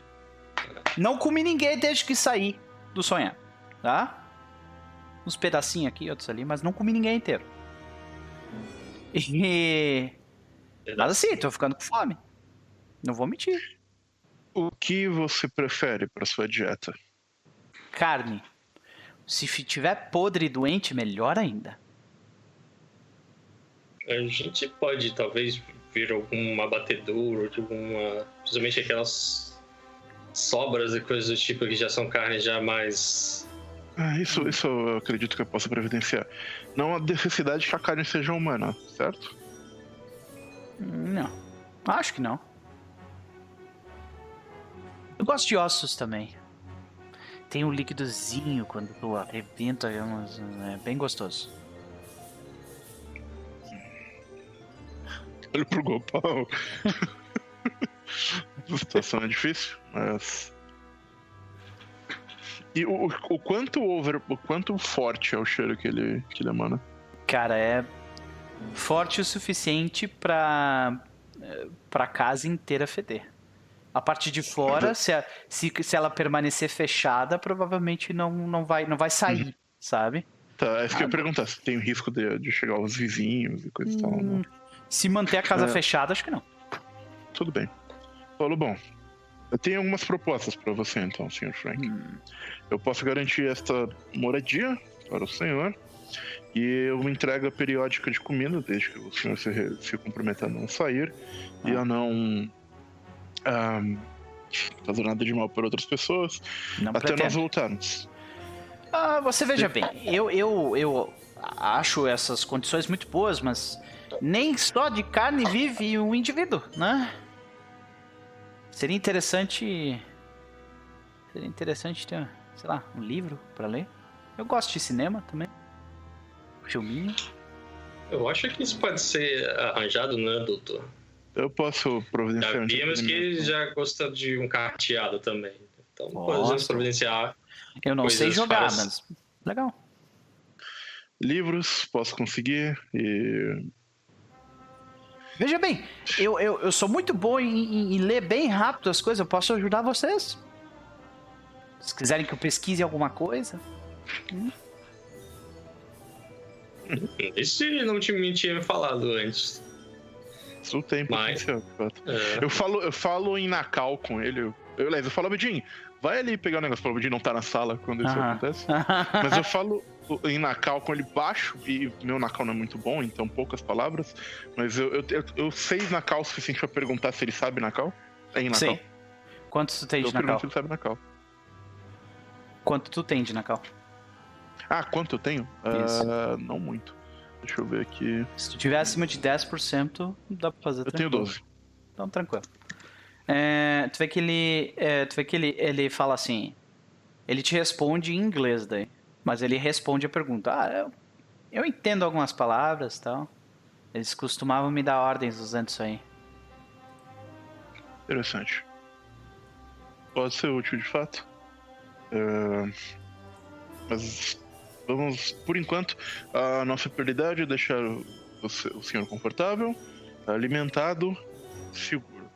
Quando nós, nós precisamos fazer uma viagem de emergência, quando retornarmos, eu terei acesso a, uma, aos recursos necessários para examinar melhor a sua condição e talvez ajudar de maneira mais significativa e permanente. Ótimo. Veja bem, e não é a minha intenção causar problemas a vocês. Vocês, bom, vocês apenas me ajudaram até então. Mas assim, eu posso garantir, se eu estiver causando problema, eu vou sumir. Isso eu garanto. Não vou causar problemas para vocês. Eu desapareço e quando vocês aparecerem de novo, se eu desaparecer, me procurem no esgoto, que é lá que eu provavelmente vou estar. Esperamos que isso não aconteça, né? Pois é. De qualquer forma, Jim, depois, quando ele volta, né? Jim, é, eu posso pedir para que você é, traga alguns livros para o Sr. Frank e de tempos em tempos? É, e também que pelo menos uma vez ou duas por semana é, deixe para ele. Aí eu deixo, sei lá, uma quantidade de carne para trazer para ele. Sim, senhor. Sim, senhor. Tu compra tipo a carne é. que eles iam jogar fora, tá ligado?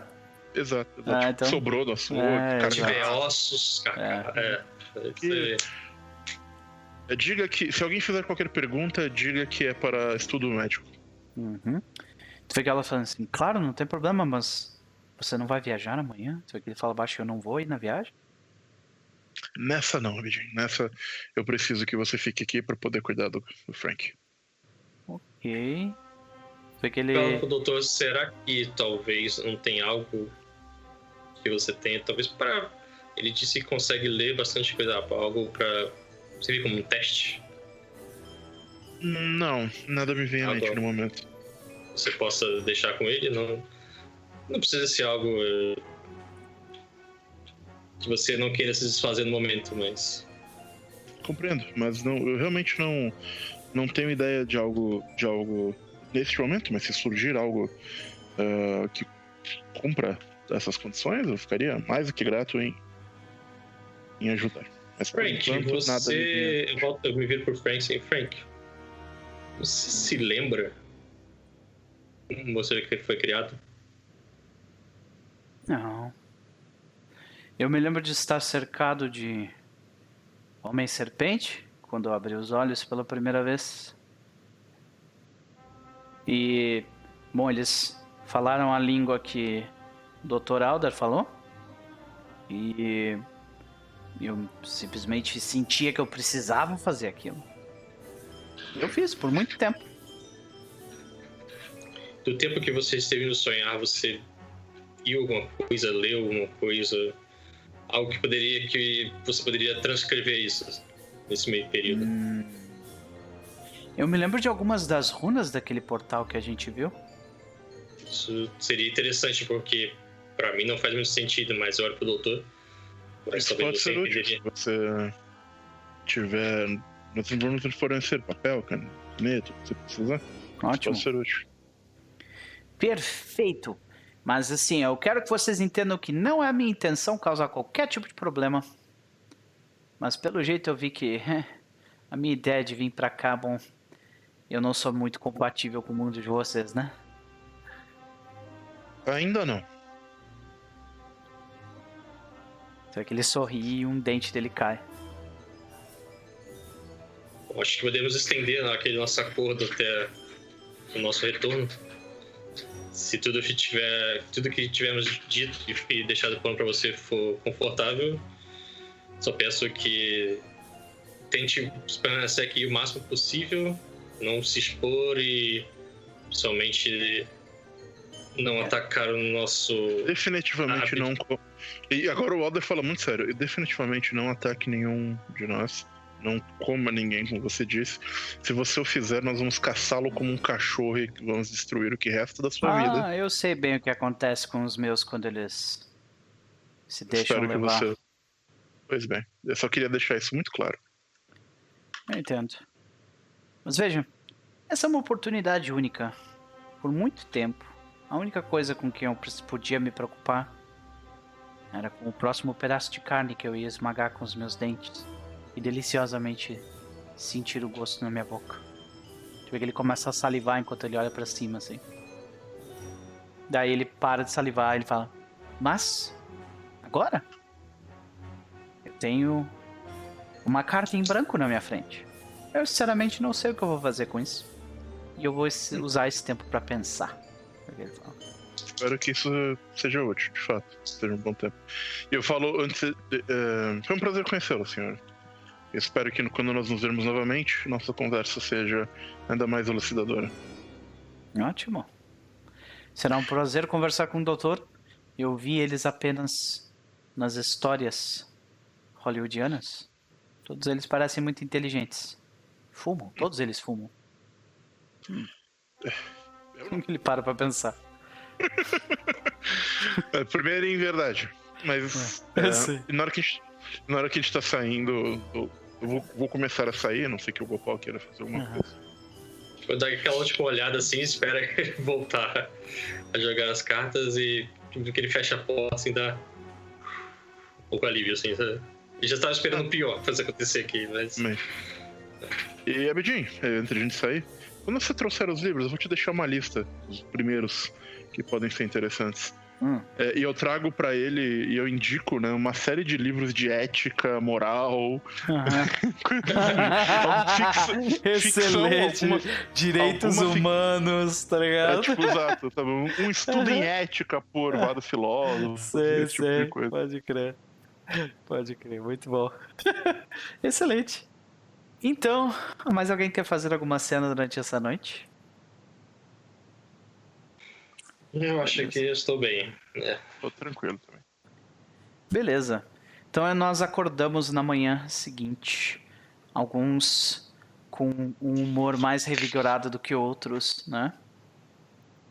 E a gente, a gente tem uma, uma, uma visão de todos vocês já no hangar particular da Caduceus, no aeroporto internacional de Nova York, onde o Clipper de eh, Andrew Gillett, que já foi inspecionado por ele duas horas atrás, está completamente carregado dos equipamentos que vocês levam para a nova missiva de vocês.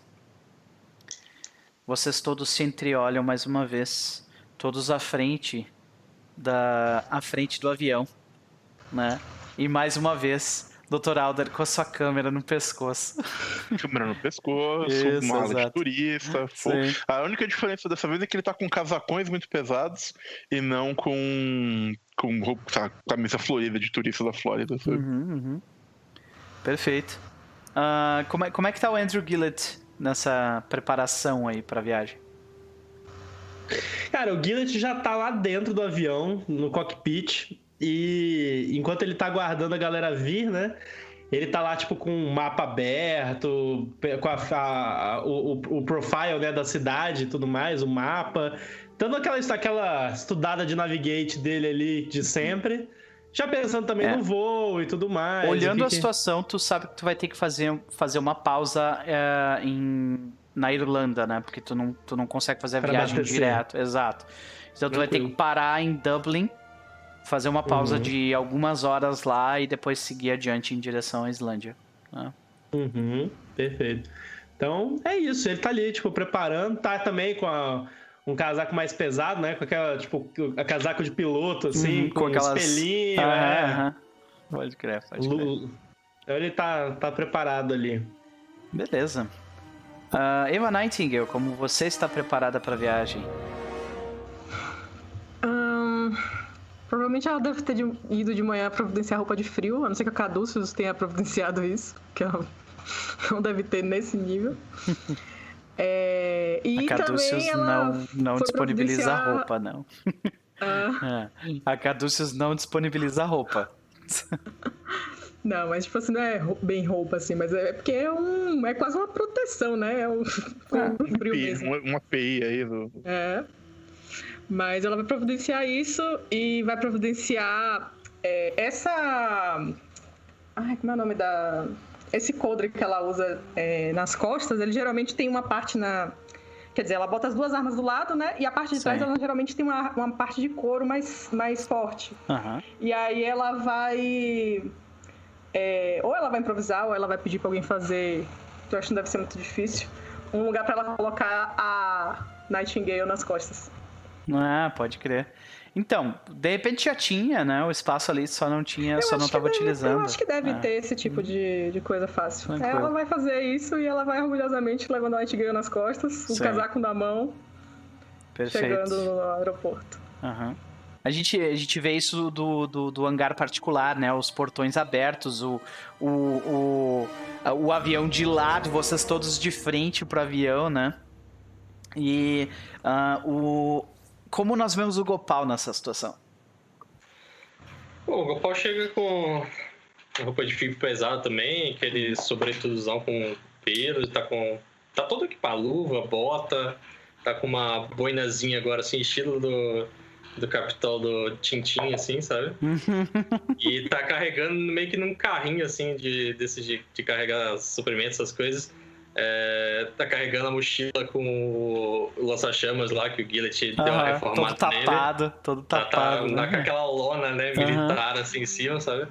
E vai carregando, assim, Carregando. e vai chegando no hangar e dá aquela olhada no avião, assim, e vai apoiando na sua bengala, ele olha...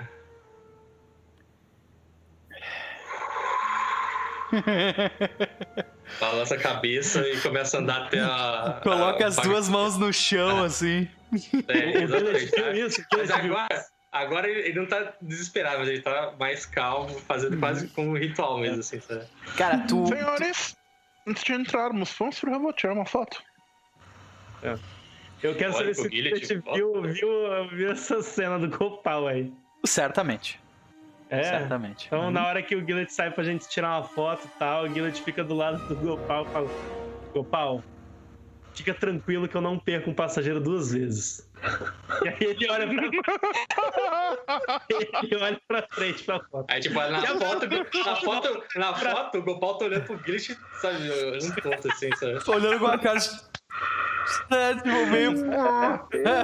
Tá, quem tira a foto pra vocês é o Abidin, que ele foi até lá pra levar o Dr. Alder até o aeroporto, né? E o Abidin tira a foto. Como é que tá a pose do Dr. Alder na foto? Ah, Isso aí, boa pergunta. É, eu acho que ele tá com o casaco, assim, segurando. A... Tá no canto do. do... Já que não, já que não tá tirando a foto. Ele tá no canto do. do- Da foto, né? Você Tirando uma, sei lá, numa posição mais, mais formal, que é como ele sabe tirar foto. Sim. É, Tipo, tu, tu de certo assim. coloca, coloca a mão dentro da, da camisa, assim, né? Como um lord Exato, inglês. mão na, na, na camisa, a outra segurando a maleta. Sei. Excelente. Como é que tá a pose da Eva nessa situação? Eva provavelmente tá de braço dado com o Gillet, com a Eva do lado. Eu acho que o doutor tá do lado da. Ou da Vadora do lado e o doutor.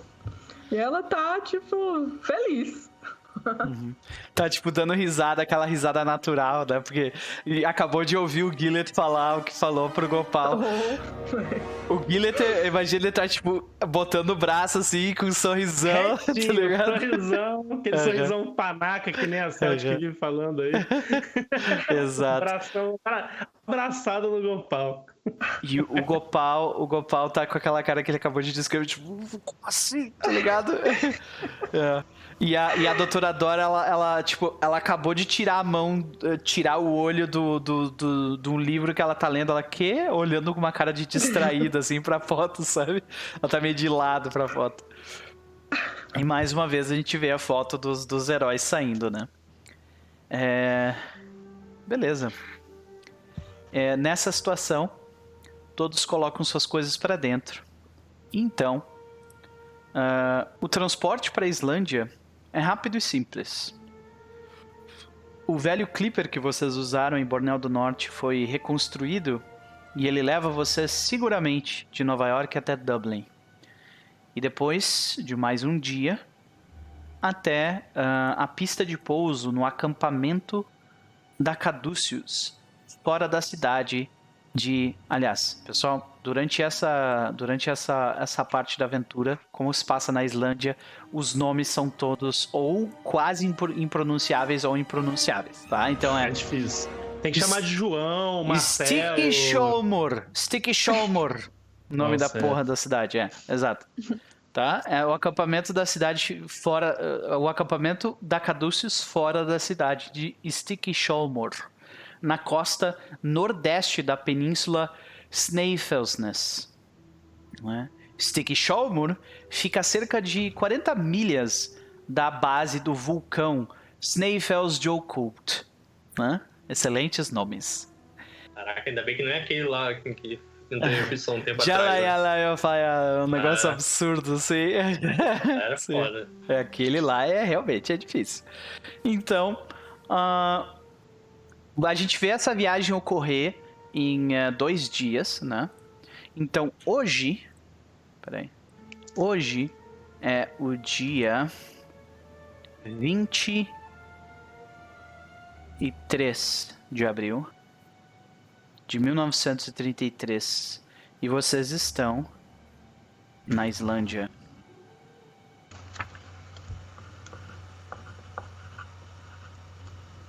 Ok.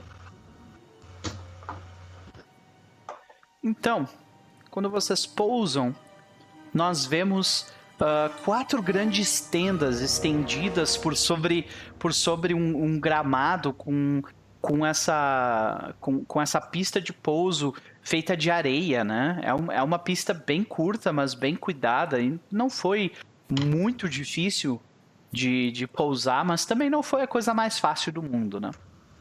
Então, Uh, assim que vocês pousam, vocês são recebidos pela, pela staff da Caduceus, né?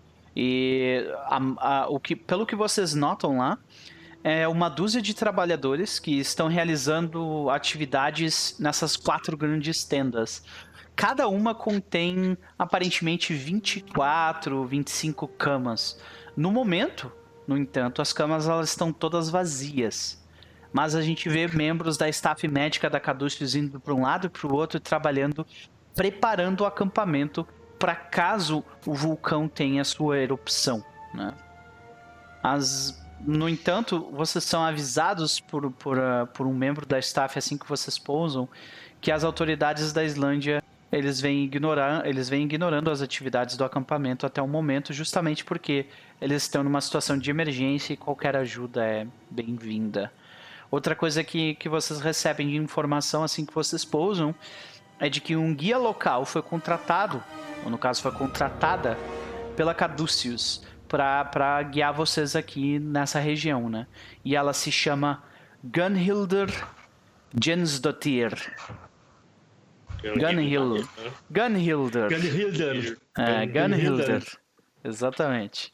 Se prepare, Nossa. gente, vai ser só nome bizarro, tá? Meu Deus. E assim que Nossa. vocês pousam, uh, tendas menores individuais são designadas para vocês ficarem, né? Uh, vocês conseguem deixar as coisas de vocês lá, vocês descansam uh, um pouco, né? Até porque vocês têm esse efeito de jet lag, assim.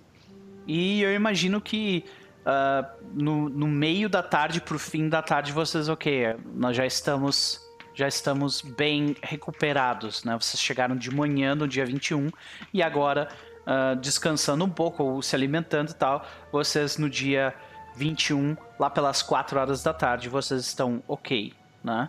E é então que nós, nós vemos essa cena, né? Uh, vocês estão se preparando e nós vemos a guia local, Gunhilder, esperando vocês na numa das tendas principais da Caduceus, né? Vocês sabem que ela não foi informada do tipo de missão que vocês vão fazer aqui. Então ela, ela só sabe que ela tem que guiar vocês para os locais uh, onde vocês querem visitar e só isso, tá? Gunhilder, ela é, deixa eu descrever ela um pouco melhor aqui. Ela é um indivíduo, ela é uma mulher alta e esguia no início dos seus 50 anos de idade, com um rosto marcado pelo tempo e o sol. E os cabelos dela são loiros e levemente acinzentados, como os meus, amarrados em um coque. Gata, então, hein? É, uh. ela tem maneiras simples e, e, fracas. A gente vê ela, ela parece uma pessoa simples, sabe? De não ter muita educação, né? Uh, uh, e francas, na verdade. E ela, ela parece.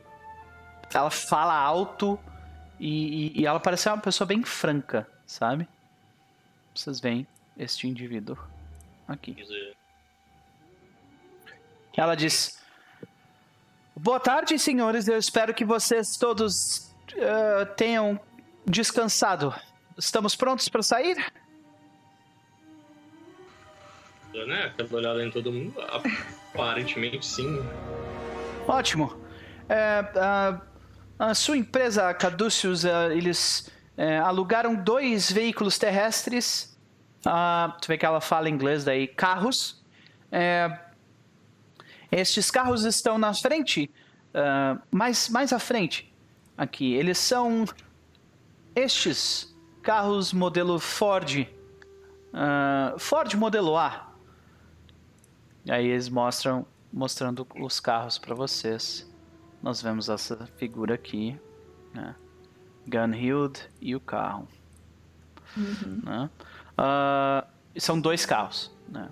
Estão vocês cinco lá e são dois veículos, tá?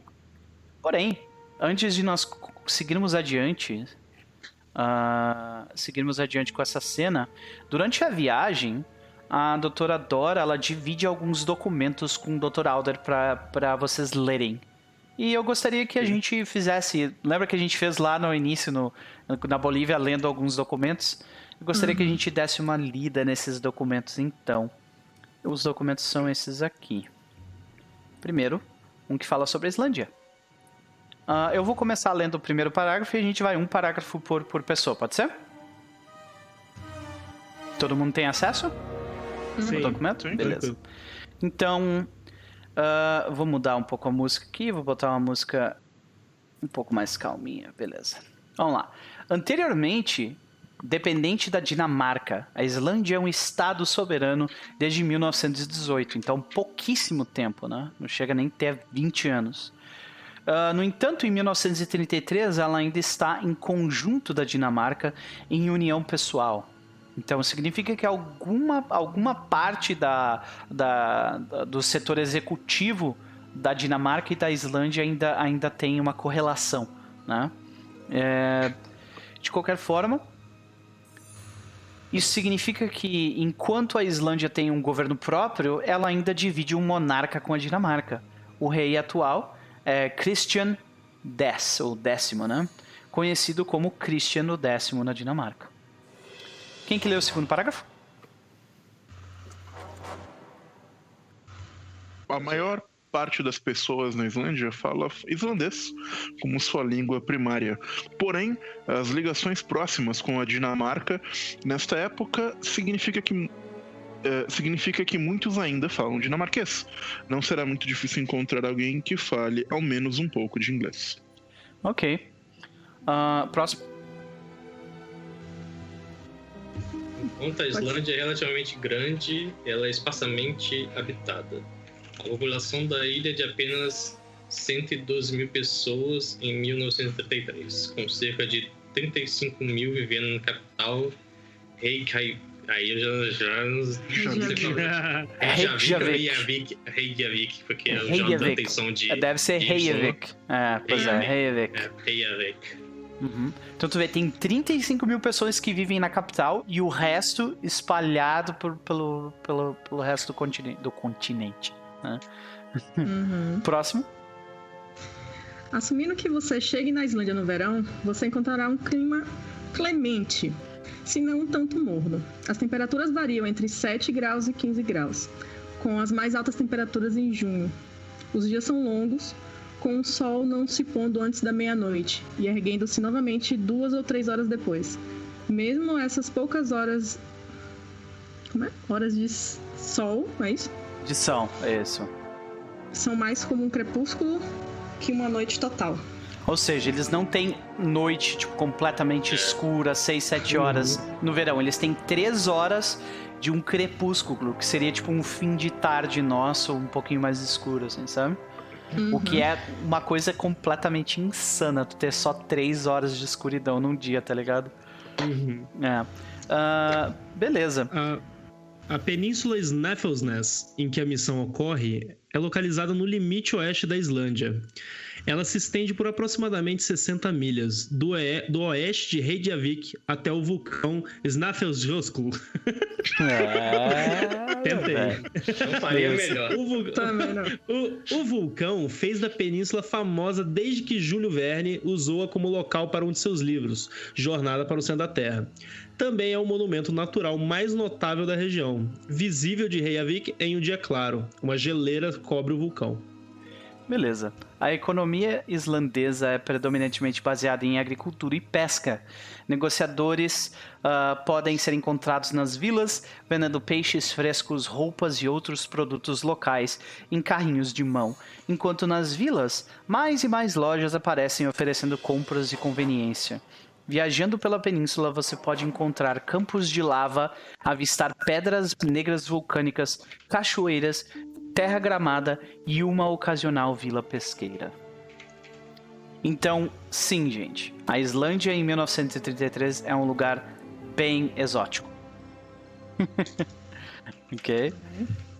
O, o Alder até ele, ele comenta com a guia. "Ah, Eu espero eh, ter a oportunidade de provar um- uma iguaria que eu ouvi falar dessa terra. Um queijo chamado Brunost, que de fato existe, é uma delícia. Aham. Eh, espero que a gente consiga em algum momento. Fica lá, ah, claro, claro, certamente passaremos por um dos, vende- dos vendedores de, da estrada.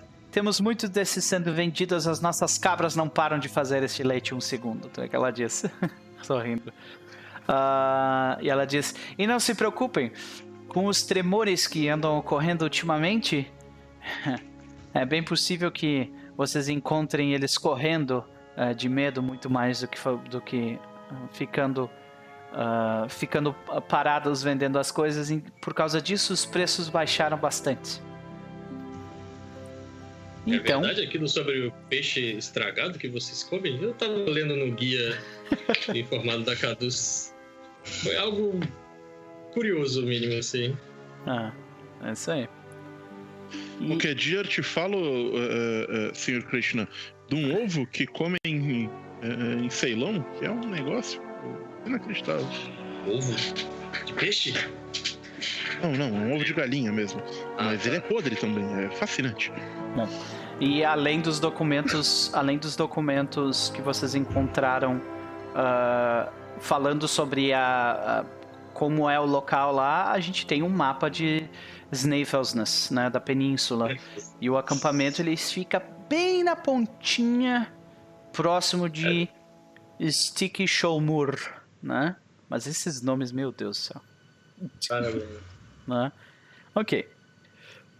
Ah, por último, a doutora Alder, a, a doutora Dora, ela, durante o avião, ela, ela chega a te passar o arquivo inteiro, né? E tu começa a ler os documentos, ler e tudo mais. Então, tem uma hora em que, quando tu vira uma página e a outra, tu vê que tem um- uma, uma folha que cai do teu arquivo. Pego, essa- assim, curioso. Essa folha é estranha porque ela parece não fazer parte do arquivo de forma alguma, Ok, sabe? ok. E o documento que tu vê, na verdade, é esse daqui. Deixa eu ver se tá tudo. Não, peraí, é, calma aí, calma aí. Aham. Aqui. Tu vê um relatório na tua frente. Vamos ler em conjunto também, gente?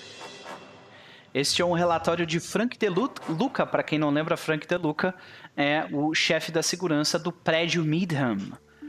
Eh, Essa carta foi produzida no dia 3 de março, então faz um tempo já, né? Qua- mais de um mês atrás. E fala sobre uma, uma invasão que ocorreu em um local em específico ali. Vamos ler em conjunto de novo, senhoras e senhores. Eu começo ali.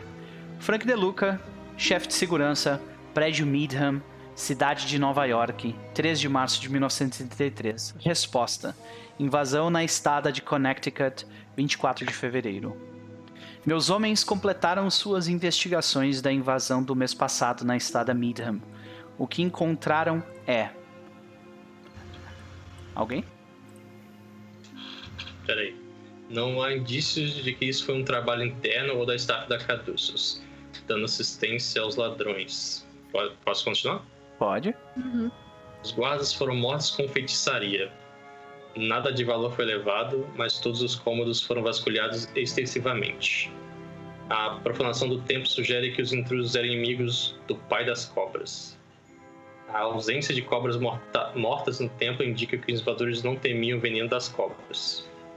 Próximo. Hum, todos esses fatores. Calma, peraí. É, todos esses fatores indicam que a noite interior está envolvida. Dada a natureza pública da estrada da estada Midham, será difícil defendê-la caso é, eles retornem. Nenhum material relacionado às operações da Caduceus devem ser mantidos na, estra- na pelo futuro imediato. Qualquer artefato ou texto religioso deve ser removido para o depósito no sétimo andar do prédio Midham. E qualquer material científico e espécimes devem ser enviados ao laboratório nos andares inferiores. Toda documentação sensível deve ser mantida no cofre pessoal do Sr. Midham. Próximo. Considerando que não podemos realocar o templo, nós manteremos uma presença na estada de Connecticut. Eu recomendo que aumentemos a presença de seguranças na estada em três homens por turno e dobremos a frequência das patrulhas. Nós deveremos usar guardas humanos devido à falta de recursos essenciais, e eu os escolherei pessoalmente.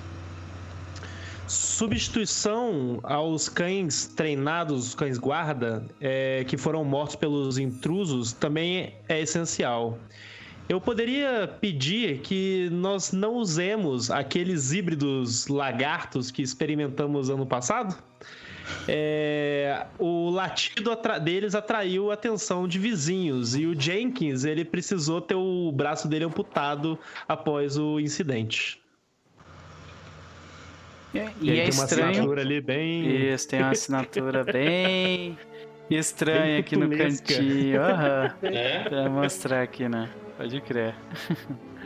Então vou aumentar um pouco pra com galera ver. coroa, assim.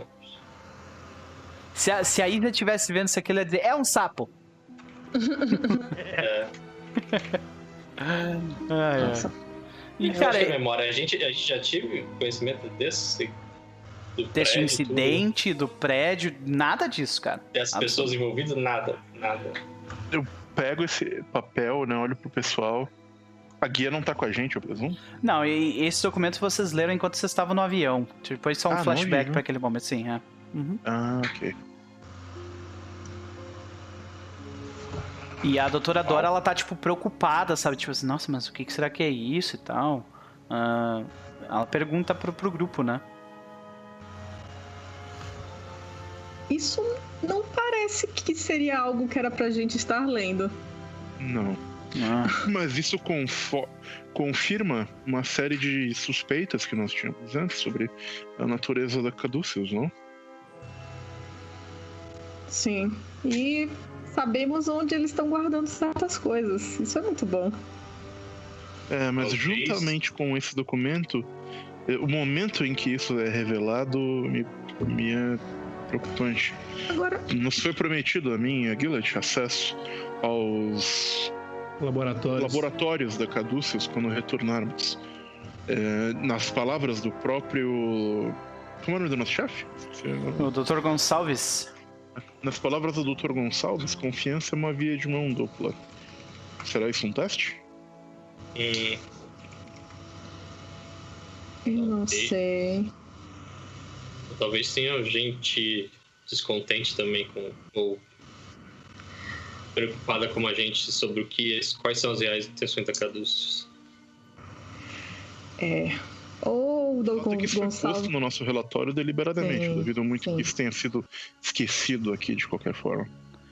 E esse do, Bom. e a doutora Dora ela fala, esse relatório me foi dado em mãos pelo próprio Dr. Gonçalves. Mas será que foi Então, ele tem- mesmo que criou esse, esse arquivo? Ou ele Hum, apenas me disponibilizou ele? Acho que nós vamos ter Bom. que descobrir isso quando chegarmos novamente em Nova York. Ela disse. Bom, já, já não é mais surpresa, né? A Caduceus não contar todas as coisas para nós e, para variar, chegarmos numa missão com novidades. Mas isso é mais sério, isso não tem a ver com a Sim. nossa missão. Isso tem a ver com práticas da, da Caduceus, com experimentar, com uma confirmação de que eles realizam experimentos dos tipo, do mesmo tipo que a Noite Interior faz. Híbridos, cães. eh, isso é assustador em, em alguns aspectos. Uhum. Ah, note esse trecho. Devido à falta de recursos, usaremos guardas humanos. Uhum. Que tipo de outro guarda eles usam? É. Bom, aqueles cachorros escamosos que já enfrentamos antes, com certeza eram usados também, né? Tá bem É. claro. Também existe essa menção ao pai das cobras.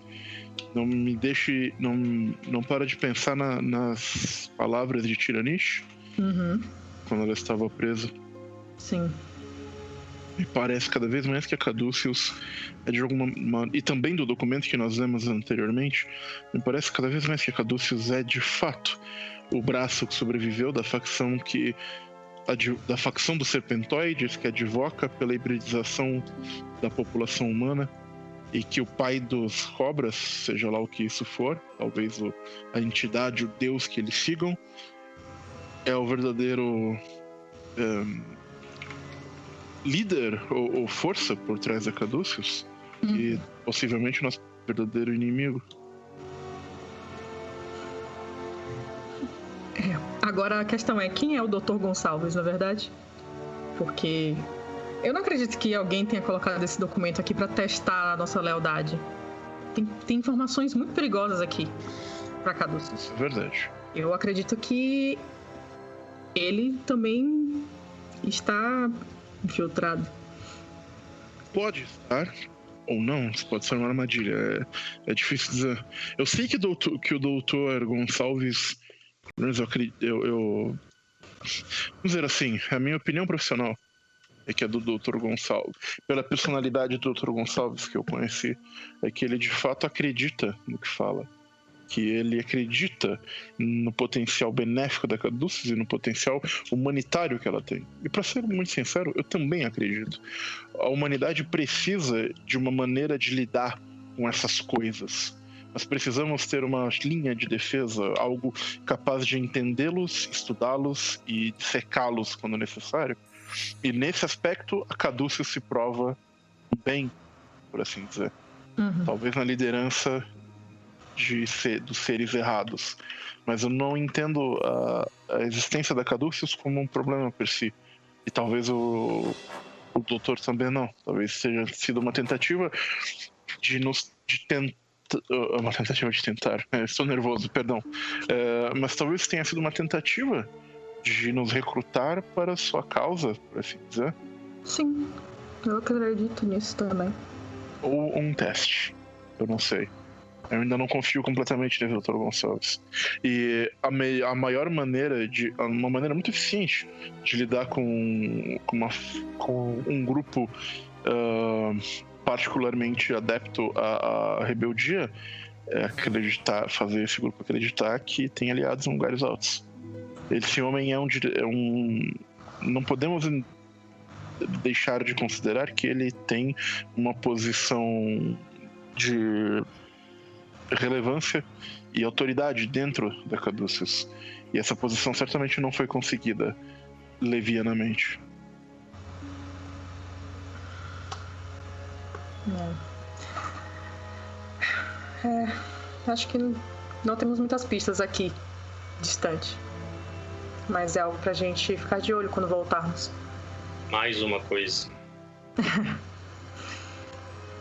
É. Bom, já temos que encarar essa terra do gelo primeiro. Enquanto isso, o Andrew tá lá, tipo, com, com uns fones gigantescos, assim, certo, ele tá, tipo, cantando uma música na cabeça. Essa porca! tá ligado? A motor pegando. Negócio Né? quentinho na orelha. Sim, pode crer. Eu, eu comento com, com a Eva. "É, Depois, por favor, é, é, com- com o Gillett quando, quando houver privacidade sobre esses eventos. Ok. Pode deixar. E aí a gente volta desse flashback pra Gunhilder olhando pra máscara do Thor dizendo: Nossa, mas essa gema é muito bonita. Ela diz. Ela aponta Ele pra, sorri. pra gema. Que. Que bom que. que. Você gosta? Ahn, você já viu algo parecido? Ah, não. Não, nunca vi, não. As pessoas por aqui não. não participaram da guerra, ela diz. A maioria não tem um motivo para usar máscara. Eu me referi à gema, não à máscara, na verdade. Ah, não, não. ah, sem pedras preciosas por aqui. Pelo menos eu nunca ouvi. Ela diz. Agora, histórias? Ah, histórias tem muitas. Ela. Você, é, bom, podemos já começar, né, a seguir o transporte e enquanto você seguir, pode contar uma dessas histórias, ouvir, Claro. aí pega o caderno, tem algumas coisas falando de, Essas- dessas lendas místicas do local É. aqui, essas criaturas enormes. É, então, elas. é, vocês devem estar aqui para visitar o, o vulcão, não é verdade? Nós certamente vou levarei vocês até lá. Enquanto nós caminhando, caminhamos, eu posso lhes contar um pouco mais sobre. Bom, é, eu ouvi bastante sobre sobre uma história, inclusive que o meu irmão me contou há muito tempo atrás, de que enquanto ele pescava à noite, ele via uma luz que viajava pelo céu de forma estranha, sozinha, como se tivesse vida. Ela diz e dá um sorriso logo depois. Ah, eu já. ah, ela, conta histórias também. que Assim, ah, alguns anos atrás nós tivemos. ah, eu tinha alguns vizinhos que diziam que novos moradores aqui da vila eles tinham sombras não humanas. E ela ri quando fala isso, sabe? Assim. Eu pergunto, não, não humanas, tipo como? Tipo, É, elas eram monstruosas de alguma forma, tinham tentáculos e coisas assim. É. Tu ah, pode fazer um teste de psychology à vontade, quem quiser. Eu, eu Vou, fa- vou É. fazer Nada. só pela sorte de conseguir. Eu passei, evidentemente. Ok. não sei. Passei. Ó, o Gopal passou também. Marca aí, lembra de marcar os marquei, sucessos. É, tu nota que é- ela não acredita em nenhuma dessas paradas que ela tá contando pra vocês. Ela só tá contando porque São só como lendas, guia, é. né? São lendas do local e tipo esse tipo de coisa as pessoas gostam e tal. Eu É, vou puxar a conversa, tipo, e sobre os trolls? Meu amigo gigante É, aqui sempre ficou fascinado por são- essas histórias. os trolls são um os, tapinha na- na- É. nas costas do Gopal. os trolls eles são são são o, a atua- são a peça principal do show que é essa região. É sim eles eles foram vistos em cavernas. Eu tenho eu tenho vizinhos meus que dizem ter visto esses essas criaturas trolls ah, logo depois da erup- erupção se movendo pela montanha. São enormes bem bem bem grandes. Suas peles são uma mistura de de pedra e carne e pelos. Coisas assim. Ela ri depois. Eu, eu me lembro do. Eu me lembro do gigante que a gente viu em Borneo.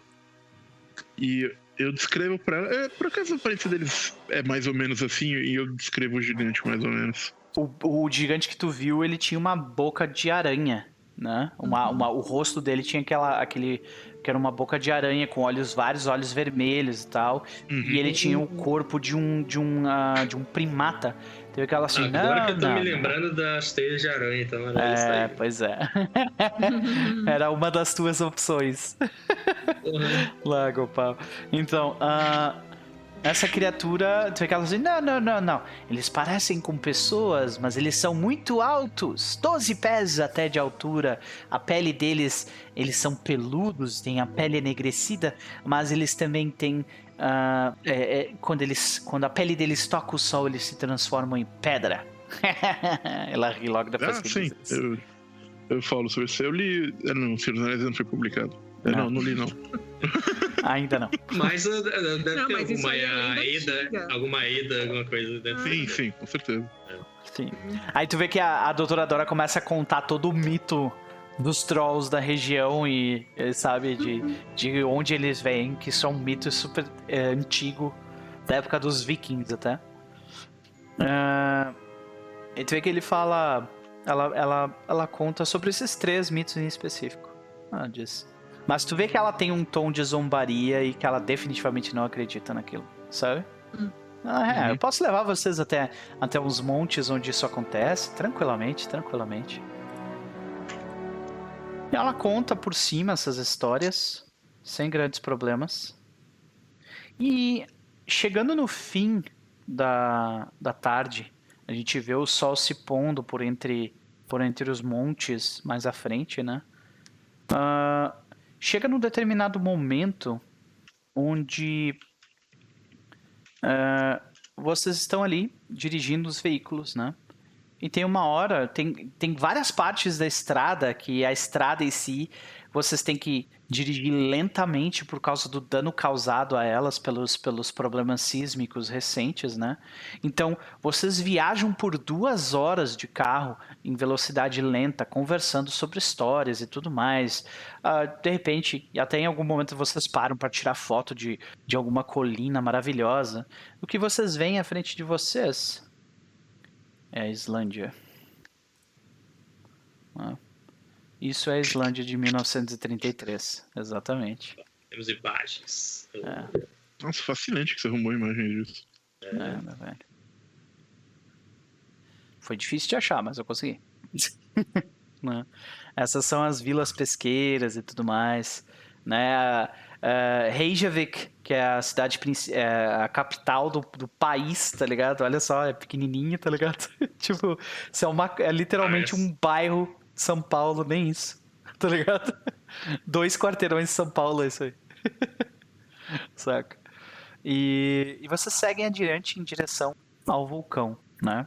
Porém, tem um determinado momento é, que eu imagino que vocês estão em dois carros, né? Em dois desses Fords. Tem um momento em que é, existe ah, diversas pedras negras vulcânicas que invadiram a estrada. Então, para vocês continuar seguindo adiante, vocês têm que sair da estrada e fazer a volta nessas pedras, né?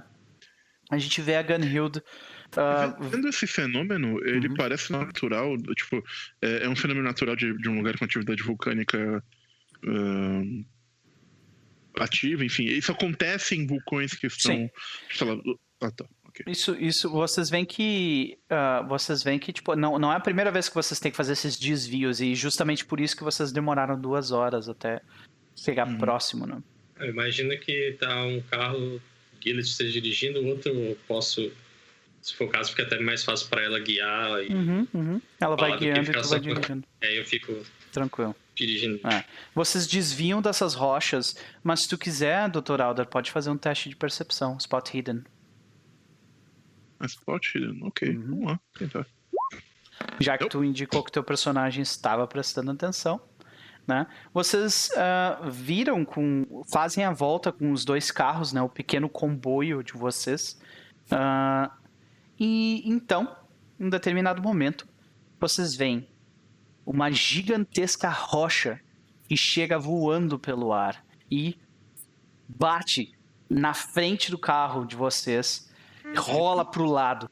Vocês rapidamente olham para o lado e justamente naquelas formações rochosas enegrecidas, vocês veem um- vocês escutam de lá vir um rugido que chega a tremer a caixa torácica de vocês. Tá, porra. E, ah, Chega, mutou. e então ah, vocês veem uma figura, né? Vocês veem a silhueta dessa figura monstruosa se erguendo daquelas rochas, pegando uma outra rocha enorme na, na cabeça e indo jogar na direção de vocês. O que vocês fazem? A gente tá no carro, né? É, O Gillet vai dar um. Vocês vão ali pra dar a volta. correr. Dá pra dar. dá- taca ali pau. É, Tá, tu tá, consegui. tu tá num off-road ali, né, cara? Tu tá, tipo... ah, tu tá numa parte onde é grama e tal, né? Não, mas eu E- digo, dá pra circular a pedra que ele tacou na frente do carro e, e dar Sim. andamento? É, é um teste de. Inclusive, tu tem que fazer um teste para pro carro não bater de frente nela. Mas, ah, de qualquer forma, quem precisa fazer esse teste primeiro é o Gopal, porque ele está na frente junto com a, Vamos junto lá. com a guia. Né? Olha.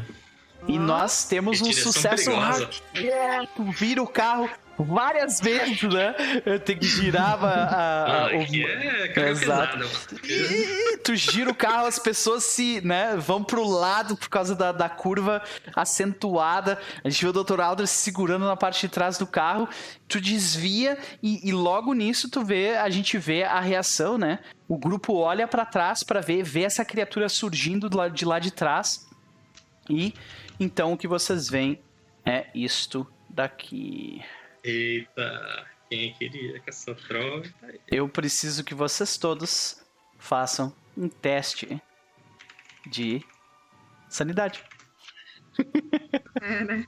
Claro. Troll quântico. É, É. meu velho. Troll quântico ataca. Nossa. Alder! Passei, passei hard. Uhum. É, sanidade, né? Tá. Isso, sanidade. Som, muito som. Nossa. São até demais. Tô de boa. Ah, Alder, tu Então é. perde um de sanidade, porque tu passou. Ok. Eva, tu perde um de sanidade. Gopal perde um de sanidade. Andrew Gillett, rola um D8. Ave Maria. Tá rezando mesmo. Lembra que tu pode gastar sorte para tu, tu gasta o Sim, pra dobro de sorte pra reduzir pela metade. Ah. Vai dar certo, vai vir um. 4. Quatro. Hum. Tu gasta 8 de sorte, tu reduz pra 2. Nossa, mas a minha sorte não tá tão alta assim pra. Peraí. Espera toda a Dizer que sessão, é né? Aquele, Sanidade. dita, É, aquele ditado, né? Então, oito, beleza. Gastei aqui. Sorte no amor, azar no jogo. Perdi dois, né? Ok. Isso, perdeu 2 de sanidade, perfeito. Show. Cara, tu tá nessa situação, tu vê que. eh, E logo nisso, tu vê. eh, Por, porque tu te distraiu naquela situação, tu vê que teu coração acelera quando tu vê aquela criatura que não faz sentido existir no mesmo mundo que tu. Tu olha pra frente e tem. Cara, tem uma porra de uma pedra gigante na estrada. Faz um teste de ah, Drive Auto com um dado de penalidade. Eu? É, tu mesmo, tu tá dirigindo o segundo carro? É o segundo carro. Ah, tá. Um dado de penalidade. Exatamente. Foi pra baixo, então. Feio. Fail! Então nós vemos o seguinte. Ai, ai, ai. É, Guilherme. Ok. Ah, o veículo que tu tá utilizando bate.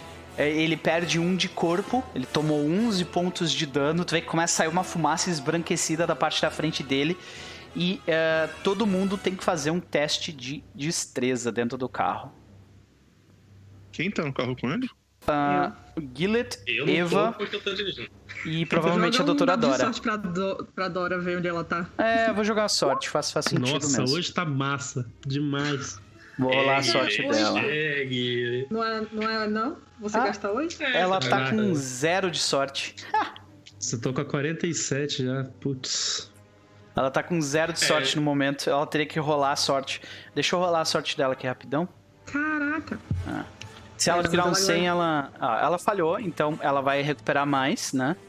Deixa eu recuperar a sorte dela aqui. E ela recupera mais um D10 também. Uhum.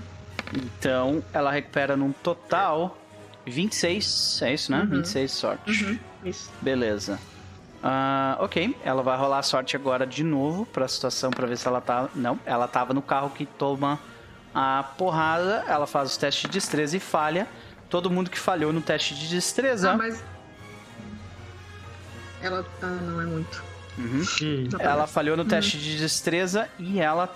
Todo mundo toma um D6 de dano que falhou no teste. Então, Andrew Gillett rola um D6. A Dora tomou 3 de dano. Três aqui também. Então, ela está com 21 no momento. Ah, cara, como é que a gente vê tu, tu receber esse dano? Tipo, tu bate com a, com a cabeça no, no- na, na steering wheel. Eu, eu posso ter tentado, né? Tentei, tipo, fazer a curva. Uhum. E aí foi tipo, o carro deu um tranco. Deu um tranco na travou alguma pedra. pedra, alguma coisa assim. E aí, tipo, deu uma, uma porrada assim. Ah, é, tu e a doutora Dora, tipo, batem de lado na pedra. Isso. O veículo não. é, O veículo ele não tá, tipo, impossibilitado de, de andar, entendeu? Mas ah, ele tá parado, ele perdeu o momento completamente.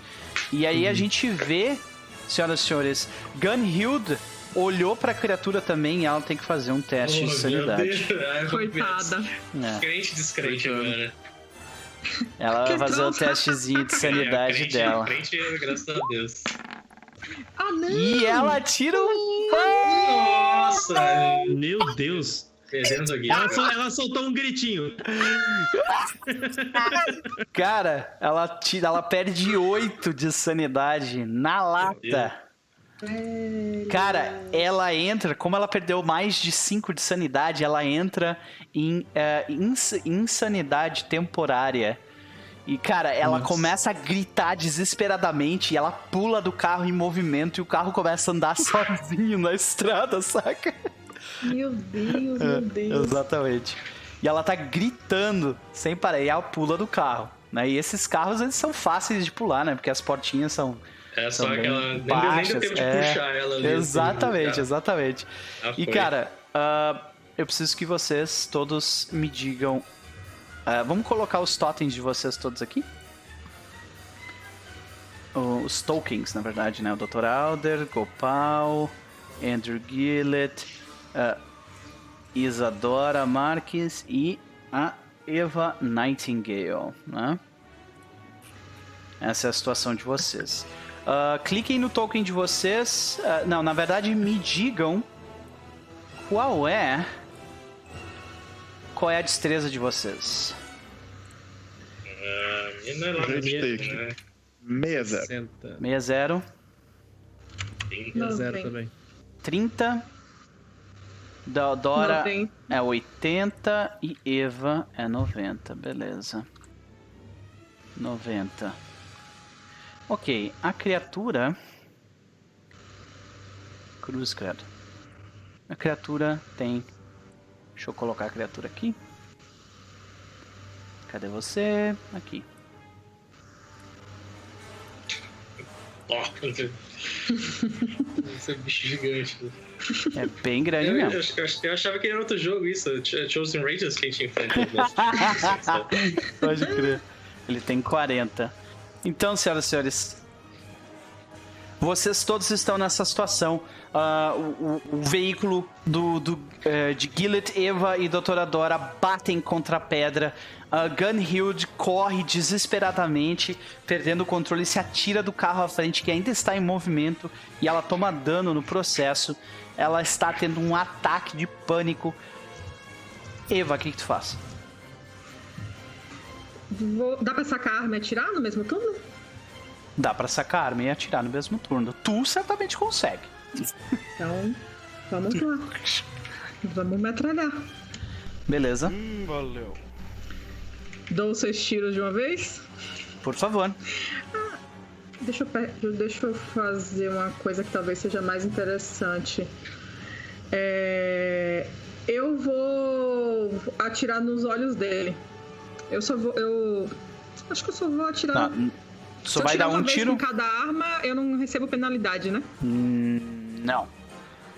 Tu recebe fazer penalidade. Se tu atirar com uma arma só, tu não recebe penalidade nenhuma. Uma arma só. É. Então eu vou fazer isso, eu vou atirar no olho dele pra ele não agir no próximo turno. Tá. é um alvo, é um alvo, tá começando a ficar escuro, o teu veículo tá parado, é uma criatura grande, mas normalmente teria um dado adicional por ser uma criatura grande, mas como tá mais escuro, então, tipo, tirou esse dado adicional. Então tu tá sem dado adicional e sem penalidade. Tudo bem. Pensando se eu dou mais de um, de um tiro. Eu acho que eu vou. eu Como, tô- eu como tu tá né? tentando mirar no olho dele, aí a dificuldade sobe pra hard. Na verdade não, sobe pra extremo. Pra extremo? Uhum. Ah, não, tudo bem, vai. Um tiro só então. Pra ver se o Gillet tira o carro do buraco.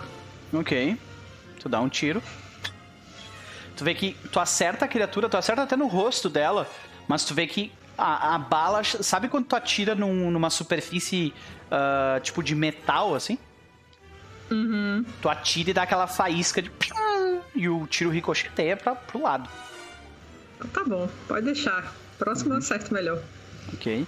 É, a criatura, ela tá, tipo, a, a uma certa distância de você. Se tu vê que ela tá pegando uma pedra. Ela, tipo, tá levantando a pedra por cima da cabeça dela. Ah, doutora Dora, ela, ela, tipo, ela chacoalha o, o- ela chacoalha o Gillet e diz, Gillet, tá tudo bem contigo? E daí ela, ela se vira pra trás e fala, vamos, vamos fugir daqui, não tem como brigar com isso. Ela fala. Posso ir? Pode ir. Vou acelerar. Uhum. Vou usar o carro e uh, tentar ir. Ok, faça um teste Vambora. de ah, ah, Drive Auto. Nossa, gente, tá difícil hoje. Cruzes, Nossa, credo. 92, olha isso. Tu Ah. pressionado pela. Tu tá com tua cabeça sangrando, tá ligado? Pressionado pela situação de tu acabou de ver aquela criatura horrível, teu coração ainda tá pulsando, tu, tu gira a chave apertando ah, apertando no, no- na embreagem, né? ou No acelerador ali pra tentar fazer o carro arrancar e, e nada. O carro não arranca. Tá bom. Não. Dr. Alder? É, o nosso carro tá como? O que eu estou? Ele está Ah. em movimento sem um motorista no momento. Não, o motorista sou eu. Ah, é, tá certo. É ela que saiu correndo. Isso, é, tá certo. Ela só se, pulou, se tá certo. possível, se você puder falar alguma coisa fora do meu turno, Claro. eu falo, doutor, a gente precisa ir atrás da nossa guia. Eu olho pro Gillet e o Gillet precisa de um tempo.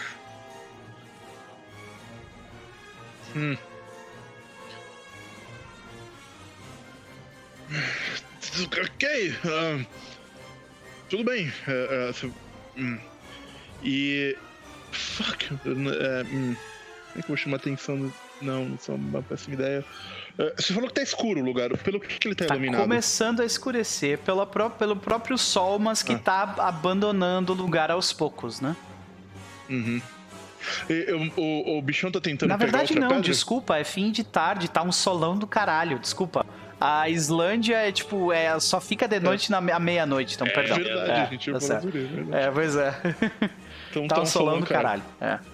O bicho tá tentando pegar outra pedra, alguma coisa assim? Como é que Sim, tá agora? levantando uma pedra pra jogar. Então dessa vez eu, eu vendo, mesmo vendo que o, o tiro da, dela não funcionou, eu, eu vou tentar alguma coisa aqui. Eu vou tentar é, é, atirar num dedo da criatura que tá Entendi. segurando a pedra pra ver se ela deixa Uhum. a pedra escorregar. Faz uma A manobra nela, de a combate rolando ah, handgun. Ah, Perfeito. como, como tu tá tentando mirar num ponto específico, nesse caso, por ser a mão dele é hard. Olho é, olho é, é extreme. E ele é grande, é, então eu ganho dado extra, é isso? Ele é grande e tu ganha um dado extra, sim. Perfeito. Então, Firearms. Vamos lá. Hard sucesso, Hard, tu acertou. passei. Acertou Uhum. em cheio. Ah, tu ah, Rola o dano ou não precisa? pode Não rolar o dano, mas assim, bem difícil. Qual, qual, que é o, qual que é o dano da tua arma? Um É um D10 mais D10. né? É, nem rola então, porque não vai fazer diferença. Tá. Tu vê que ah, tu atira mesmo dando dano máximo, não, tipo, ele tem uma casca dura toda em volta dele, que são tipo de pedra mesmo, sabe? E ah, tu vê que ricocheteia o teu tiro, mas ele.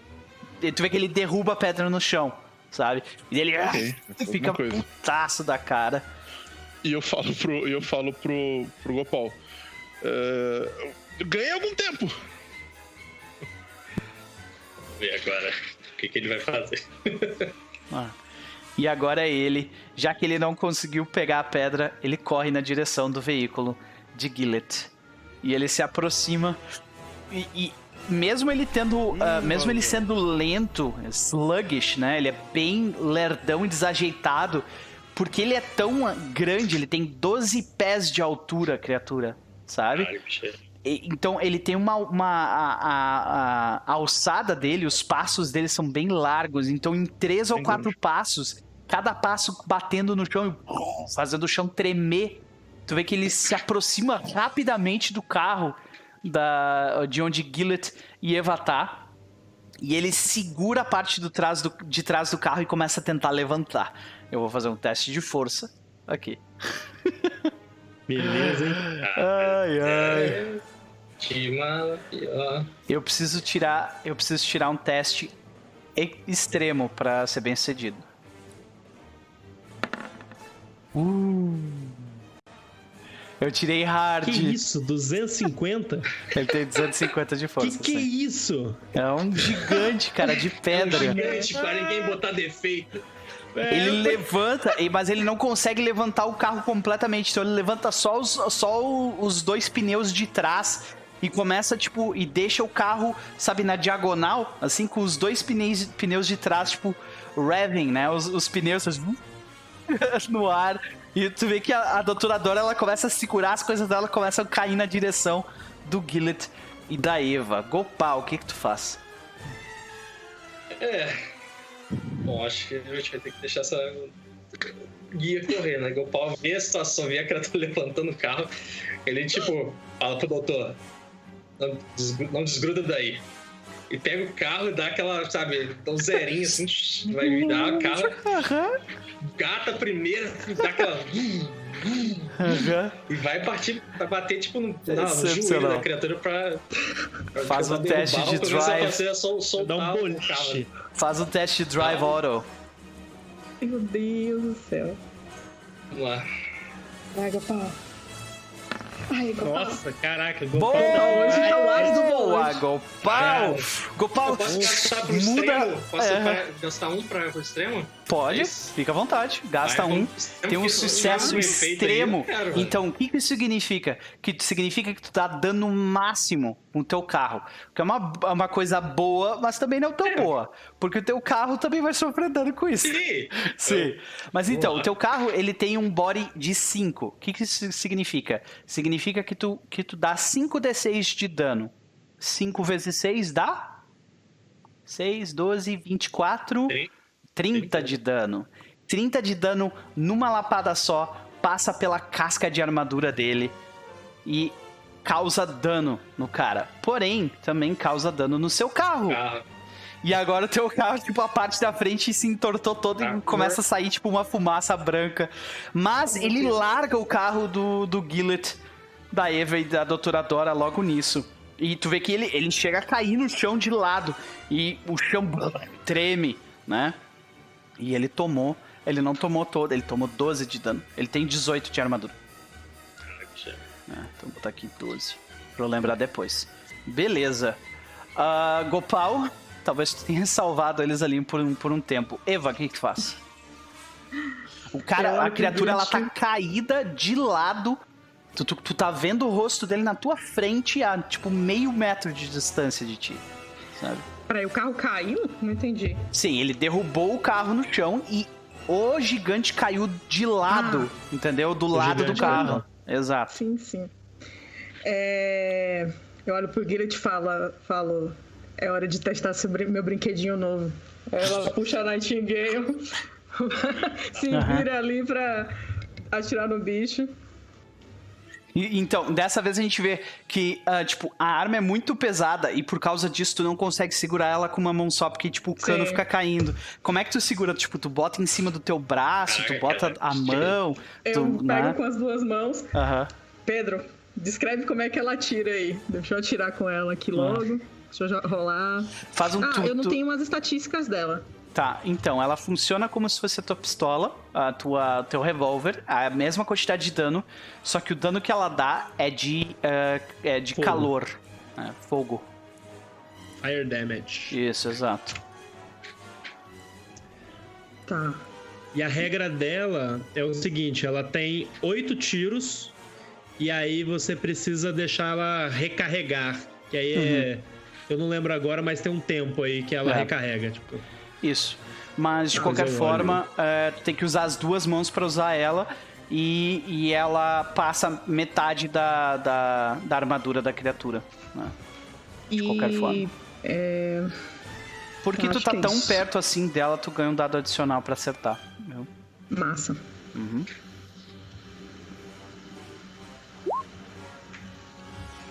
E o teu dado adicional teve um hard success. Tu tirou 10 de dano. Na Excepcional. verdade, é, dá- eu dou um, um dado adicional de dano nela. Sim, porque tu tá próximo o suficiente, né? Porque ela tá muito perto de mim. Sim, vai lá. Então tu deu no 16. total 16. Ah, cortando, cortando, porque tu tá usando a Nightingale, tu corta a, a armadura dela pela metade, ela teria 9. 16, 9 menos 16, 9. Tu causou 9 de dano na criatura. Beleza. Tu- como é que a gente Ó, vê a- isso? Só a, a sensação da arma, tá? Tipo, a ideia é que, tipo, você vai ver que na hora que você puxa o gatilho, ela, tipo, não é instantânea, saca? Mas, tipo, você, na hora que você puxou o gatilho, você sim, cara, você sentiu que o negócio tem a ver com você também, sabe? Então, tipo, você sentiu meio que uma energia, tipo, subindo e. Cara, um raio, tipo, vermelho, assim, saindo voando, assim, da. Tu vê que o, o raio pega, tipo, pega no, no, no- Pega, tipo, próximo do rosto da criatura e ele não chega a entrar de cara, ele, tipo, risca todo lado do rosto da criatura e forma uma rachadura na, no rosto petrificado dela. E ela grita. Aquilo. Ah, só, só um detalhe. O, o peso que você sente na arma, com a arma na tua mão, o tiro limpo, assim. Ela sorri na hora que, que ela vê o, o efeito. Agora sim. Tu vê que a doutora Dora, ela, ela só diz: Gillet, pelo amor de Deus, tira daqui. e é tu. Te acelera. Ok. Nossa, gente, tá demais hoje. Cruzes, credo. Tem que rebocar, tem que botar o gancho nesse carro aí pra ele Eu preciso, eu preciso dar um restart no computador aqui, eu acho. Ai, ai, ouvinte. Pelo amor de Meu É, Deus do céu, meu Deus do sucesso céu. hoje. Ali. Ô, bota a Dora pra ajudar o Gillet com alguma coisa aí, velho. Dá um dado que em cima. É, de repente a doutora Dora, ela, ela pula pra, pro, pro, pro, ah, pra frente ali onde, onde fica o motor do carro, ela abre, né, a tampa e tipo assim, o que eu faço aqui, Gillet? Aí o Gillet, tipo, tu ganha um dado adicional porque ela tá, tipo, vendo a parte mecânica se algum cabo ficou solto, vai lá. Ganha um dado adicional.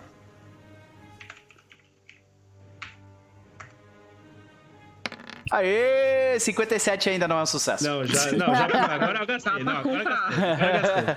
Agora eu gastei. Ok. Porra, é, porra. Cara, hoje tá demais, bicho. É. Nosferatu falando ali, ah, é o casal perfeito, o armeiro e a mulher de, de armas. É Muito bom. Pode crer. Então, ah, a gente vê. Tu... Daí a, a doutora Dora sobe ali no capô, ela levanta o negócio, ela vê. Esse! Tipo, esse fio aqui, onde é que vai? Daí tu fala assim, ali! Tá ligado? Ali, E o carro anda, tá ligado? Quando, quando ela coloca o cabo no. E ela volta pra dentro. Ah, sim, exatamente. A gente vê de repente, tipo, a, a Eva segurando ele, né? E beleza. E agora é a criatura. A criatura se levanta e ela, enquanto o carro está saindo, ela vai tentar pegar uma roda do carro. Né? E aí eu quero ver, vai ser um teste difícil para a criatura. Um teste difícil de grab para a criatura. Ela teve um sucesso. Ela não tem sorte para gastar. Então a gente vê ela estendendo a mão assim, dá- ah, e tu consegue sentir, Gillet, com, com o veículo, tu sente que assim, por um segundo, Um os dedos, um tranquinho no carro, assim, tá ligado? Tipo, mas escapa da mão da, da, da criatura e o carro sai. Eu viro o volante lá. assim pro lado, Sei. assim, pra dar um, sabe, um Ah, sacode, um- assim, ah, um tapa. o carro tipo, um tapa exatamente com a bunda do veículo, dá um tapa na mão de dá um grito, né? Porém, agora, Gopal, o teu carro tá de frente pra criatura que acabou de se levantar. É, Ela tá segurando o carro do coisa Não, ela, ele tentou segurar o carro do Guillet e falhou. O carro do Guillet foi, mas o teu ainda tá Ah. parado ali, entendeu? Vamos para dar, dar a manobra aí, a ré, Aham. sair de perto desse bicho aí. Faz um teste de Drive Auto. Boa sorte, cara.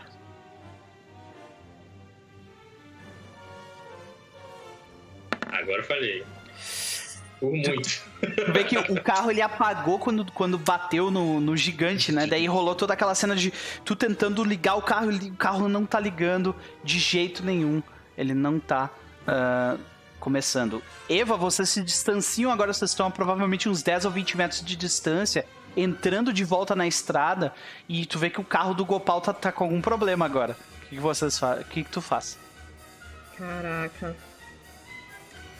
É...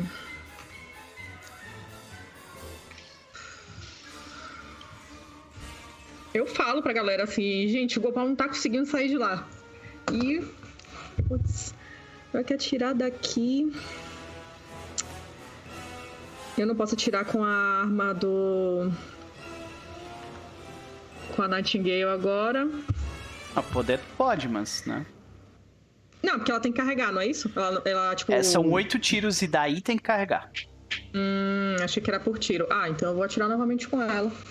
Quantos é, metros ou pés a gente tá desse. Vocês, como eu falei, vocês estão a uns 10 ou 15 metros de distância. Ainda tá na distância. Na distância ah, É, ideal. Eu acho que ainda tá da minha distância. Eu vou atirar mesmo. É isso aí. Mais uma vez, tu coloca a arma em cima do teu, do teu cotovelo. E vamos lá. Beleza, teve um hard Beleza. success mais uma vez. Rola mais um D10.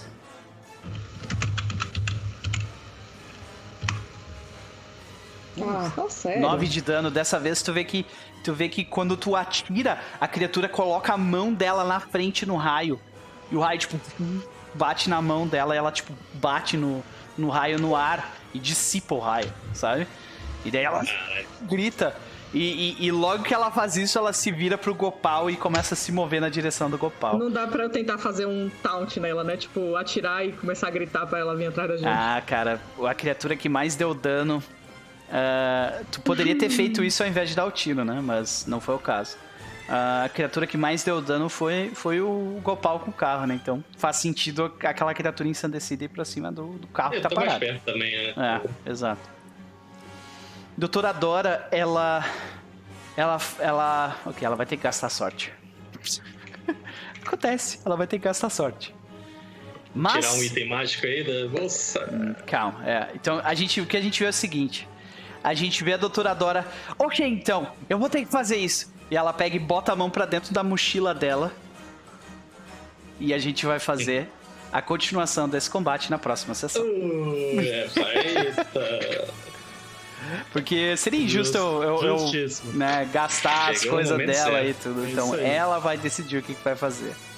E é isso, senhoras e senhores. Como eu avisei anteriormente, eu peço desculpas, mas a sessão de hoje foi mais curta do que de costume. Ah, infelizmente, nós estamos sem a presença da Eve. E além disso, eu também não tive todo o tempo do mundo pra. ah, pra eu não consegui criar muito mais além disso do que a gente tá fazendo. Então, para domingo que vem eu garanto que nós teremos uma sessão completa. Mil perdões, mas nós vamos ficando por aqui. Mas, antes de tudo, queria agradecer a galera do chat pela presença. Como sempre, vocês são muito fodas. Vocês já têm um espaço cativo aqui. Tem algumas pessoas, né, tipo como o Rafa Cruz, o Psicopompo, a Celtic, o Raonel, né, a galera, ah, a galera nova que surgiu, o Digão, né, ah, que surgiu o Gaidin, que também já, já se tornou local. Então nós temos uma galera aí, Nosferatu, que antes mandou mensagem, muito legal também.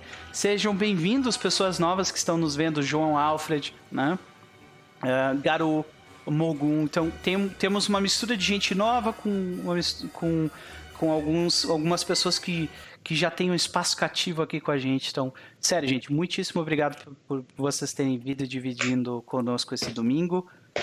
E eu queria agradecer também a galera aqui, né? Em especial ao Chess, porque não é todo dia, não é toda semana que, que a gente pede pro mesmo jogador surgir três vezes aqui. Ele veio todos os dias, estava aí, trouxe o A-game dele. Então, muito obrigado, Sr. Chess. É só... Eu agradeço. Você fala como se fosse um uma dificuldade, não é não? É. pode crer, pode crer. Uh, queria agradecer também ao resto da mesa, né? E, e torcemos para que a internet da Eve volte o mais rápido possível aqui na próxima sessão ela esteja aqui conosco. Porém, ah, antes de darmos. Que, como o Mocheste participou três vezes, ele pode pedir uma música aí do Paulo. Oh, realmente, realmente, realmente, realmente. A música de anime, Chess, aproveita. Fica isso, é, pode crer. Aí sim, pede né? Um aí, pede um que nem a galera tava falando no diário de mesa, assim, o Noper não manda em nada aqui, o Noper não manda em nada. É, tá desse jeito o negócio. é, pode crer, pode crer, mas não tem problema. Uh, vamos, antes de nós darmos o tchau definitivo comenta que Chefs Daniel Medir queria eu. Queria Olha eu. Aí. Estou no status de muito longe de entidade do RPG. Então... É. Pode crer.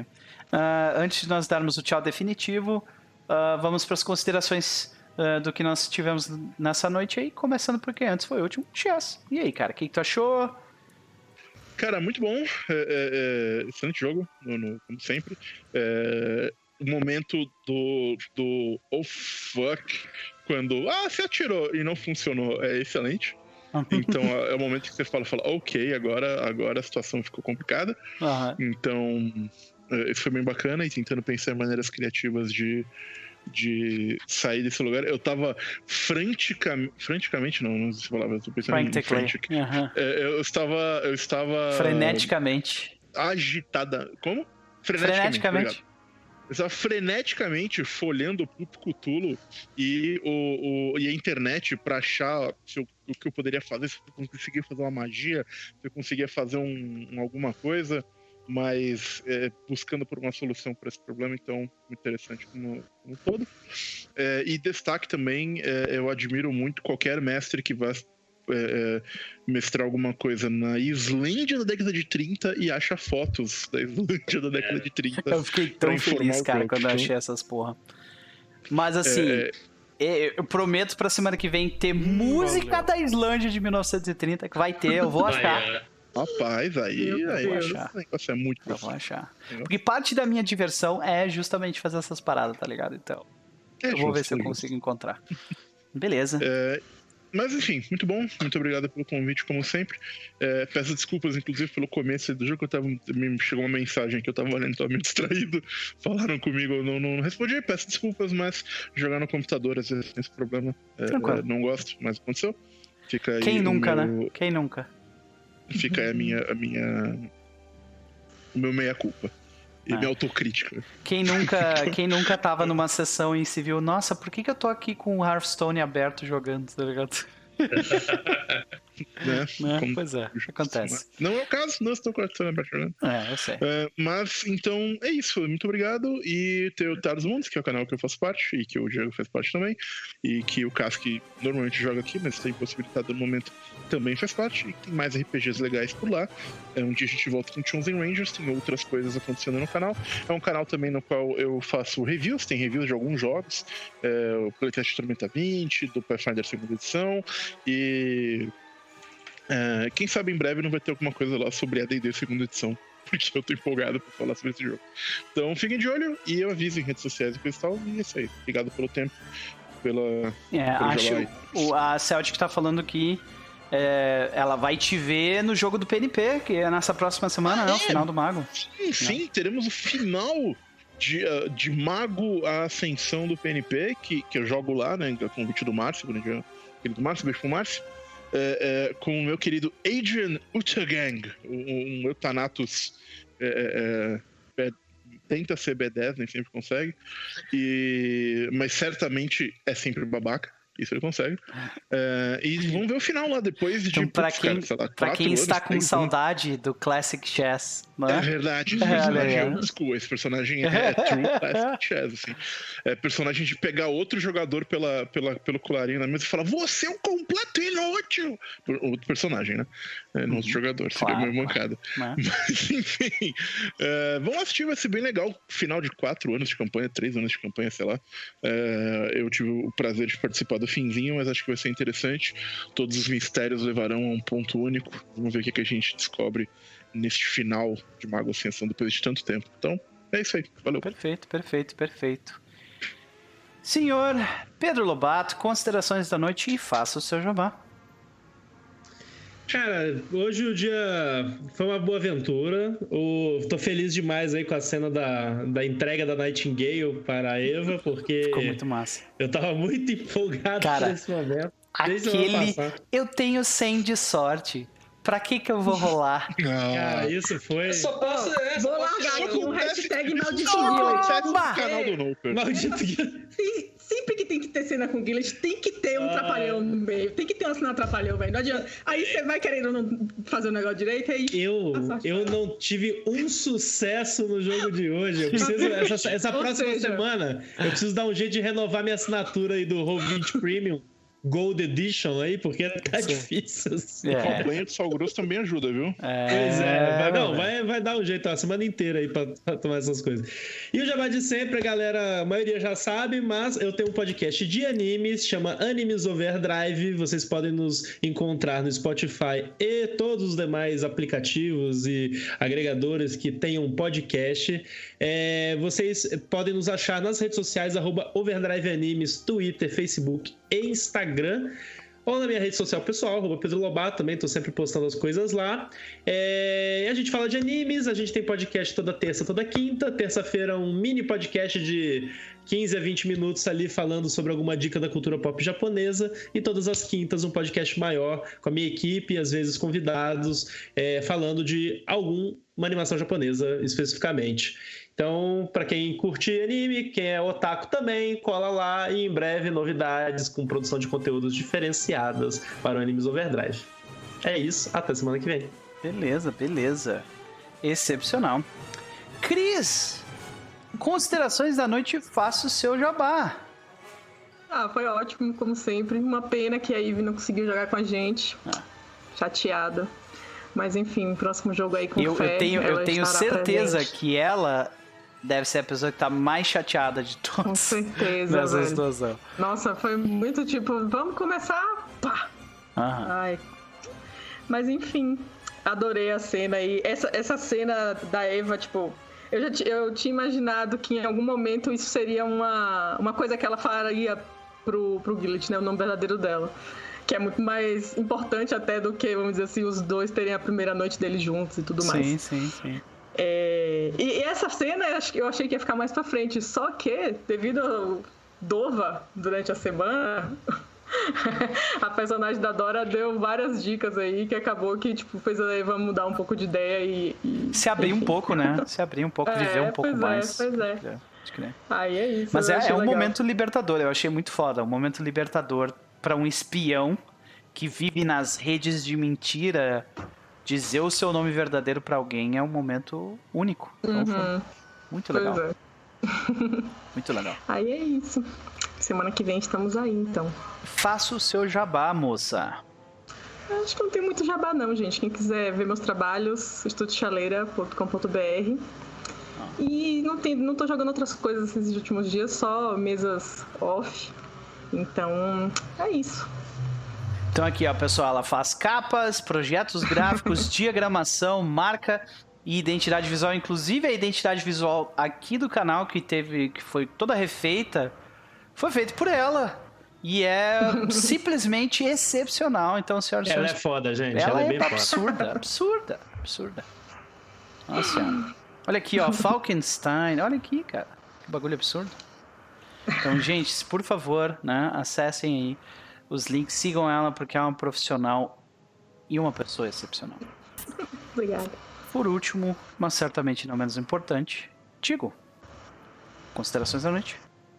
Cara, foi muito bom, muito bom voltar a uma missão desde o início, né? Fazia um bom tempo aí que o Paulo estava meio out. E não é, é todo dia que você consegue usar um carro como uma arma, né? Mas, como hoje dia choque de cultura, né? Carro é uma, uma arma, mas é uma arma do bem, né? Então estamos aí pra. Sempre que precisar, a gente usa ele Excepcional. Cara, e tu tem 40 de drive, não é uma coisa assim absurda, cara. Tu teve dois. Tu anda rolando, né? Convenhamos, tu anda rolando feito um campeão, já tem umas três sessões, né, cara? Tipo, só é, hard é, sucesso atrás de hard no... sucesso.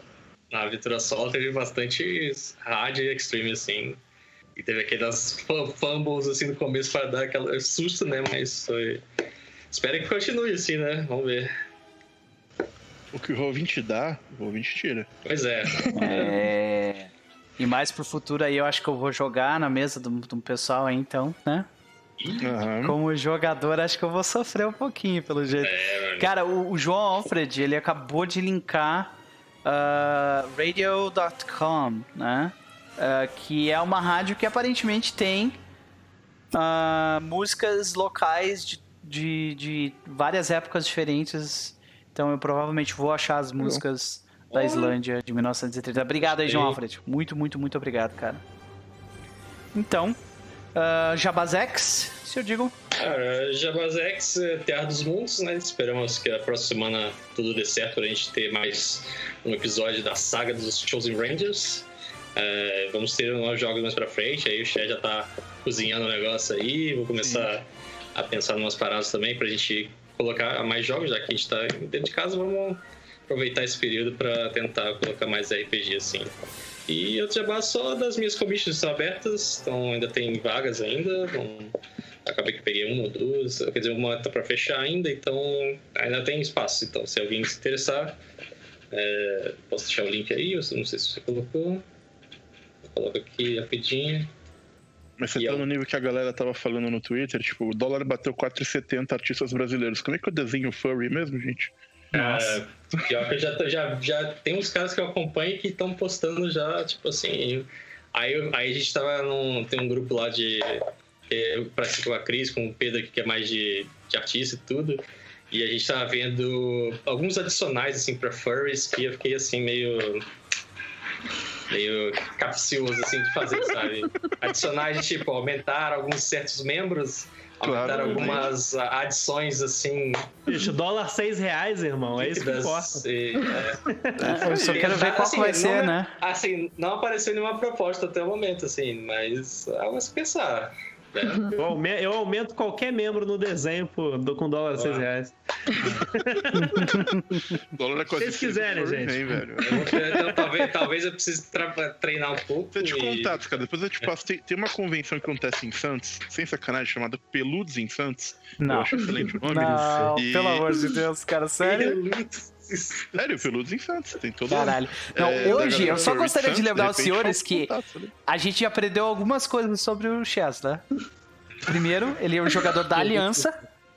e agora é isso. Né? Então, assim, ó, pessoal. Eu não, não, não escondo o meu conhecimento, cara. O conhecimento tá aí pra ser compartilhado. Isso, vai lá. é. Furry da Aliança, só falta, só falta a gente saber que, os, que ele joga no, no servidor. Org, né? Mano, com aquele servidor de RP forte lá. Não, Moon, não jogo. Moon, não jogo no, no, no Moonglade, se não me engano. Moonglade, alguma coisa assim, não me lembro agora. Hum, não, não jogo lá. Nunca fiz RP em Goldshire. Goldshire, olha aí. pode crer, pode crer. Beleza. Então é isso, senhoras e senhores. Se vocês quiserem mais de No Perturb, vocês vão ter que esperar até semana que vem. E semana que vem não vai ter 15 mil coisas também. Vai ser só dois joguinhos porque essa semana eu cansei, gente. Essa semana foi difícil, tá? Vai ser jogo no sábado, jogo no domingo e, é, e é, deu. Tá bom aqui. Né? Tá legal, assim, chega de megalomaníaca, né? megalomania. Vamos descansar um pouquinho, porque essa próxima semana eu nem sei se eu vou receber. Então, né, a gente tá nesse jeito aí. É, só alegria. É, é só alegria, só é. diversão, alegria. só felicidade. Então, é isso, senhoras e senhores. Eu espero que vocês todos tenham um excelente resto de domingo. E eu normalmente não faço isso, mas eu vou fazer agora. Uh, vou dar, vou dar host aí em alguém. Deixa eu ver se tem alguém online no momento. Sim. Vou dar aí host em alguém. Ok, vou dar, vou dar host na Atena Gamer, que ela é uma- pessoa bem Olha aí, legal. até na game é legal, vamos lá. É, pode crer, Tá vamos lá. jogando o que? Call of Duty? Tá? Ah, eu não vi o jogo que ela tá jogando. Deixa eu ver. Vamos jogar a gente Call of Duty Ah, daqui a For pouco. the King é um jogo gratuito que Ah, tá For the na King Epic. tá de graça. Na... Pô, esse jogo é bem legal, cara. Uhum. Então, Ele pessoal, é mandem. quase que um... um... Tinha um sandboxzinho assim, Uhum, meio uhum. school, assim, legal. Então, galera, mandem um abraço lá por mim, pra Atena, né? Assistam o conteúdo dela, que ela é bem divertida. Ela faz gameplays bem legais e ela participa das mesas no, no- no- do Forja, né? Forja do Mestre, que também é um, um canal bem legal de RPG, se vocês quiserem curtir mais. É isso, gente. Até mais. Falou! Valeu!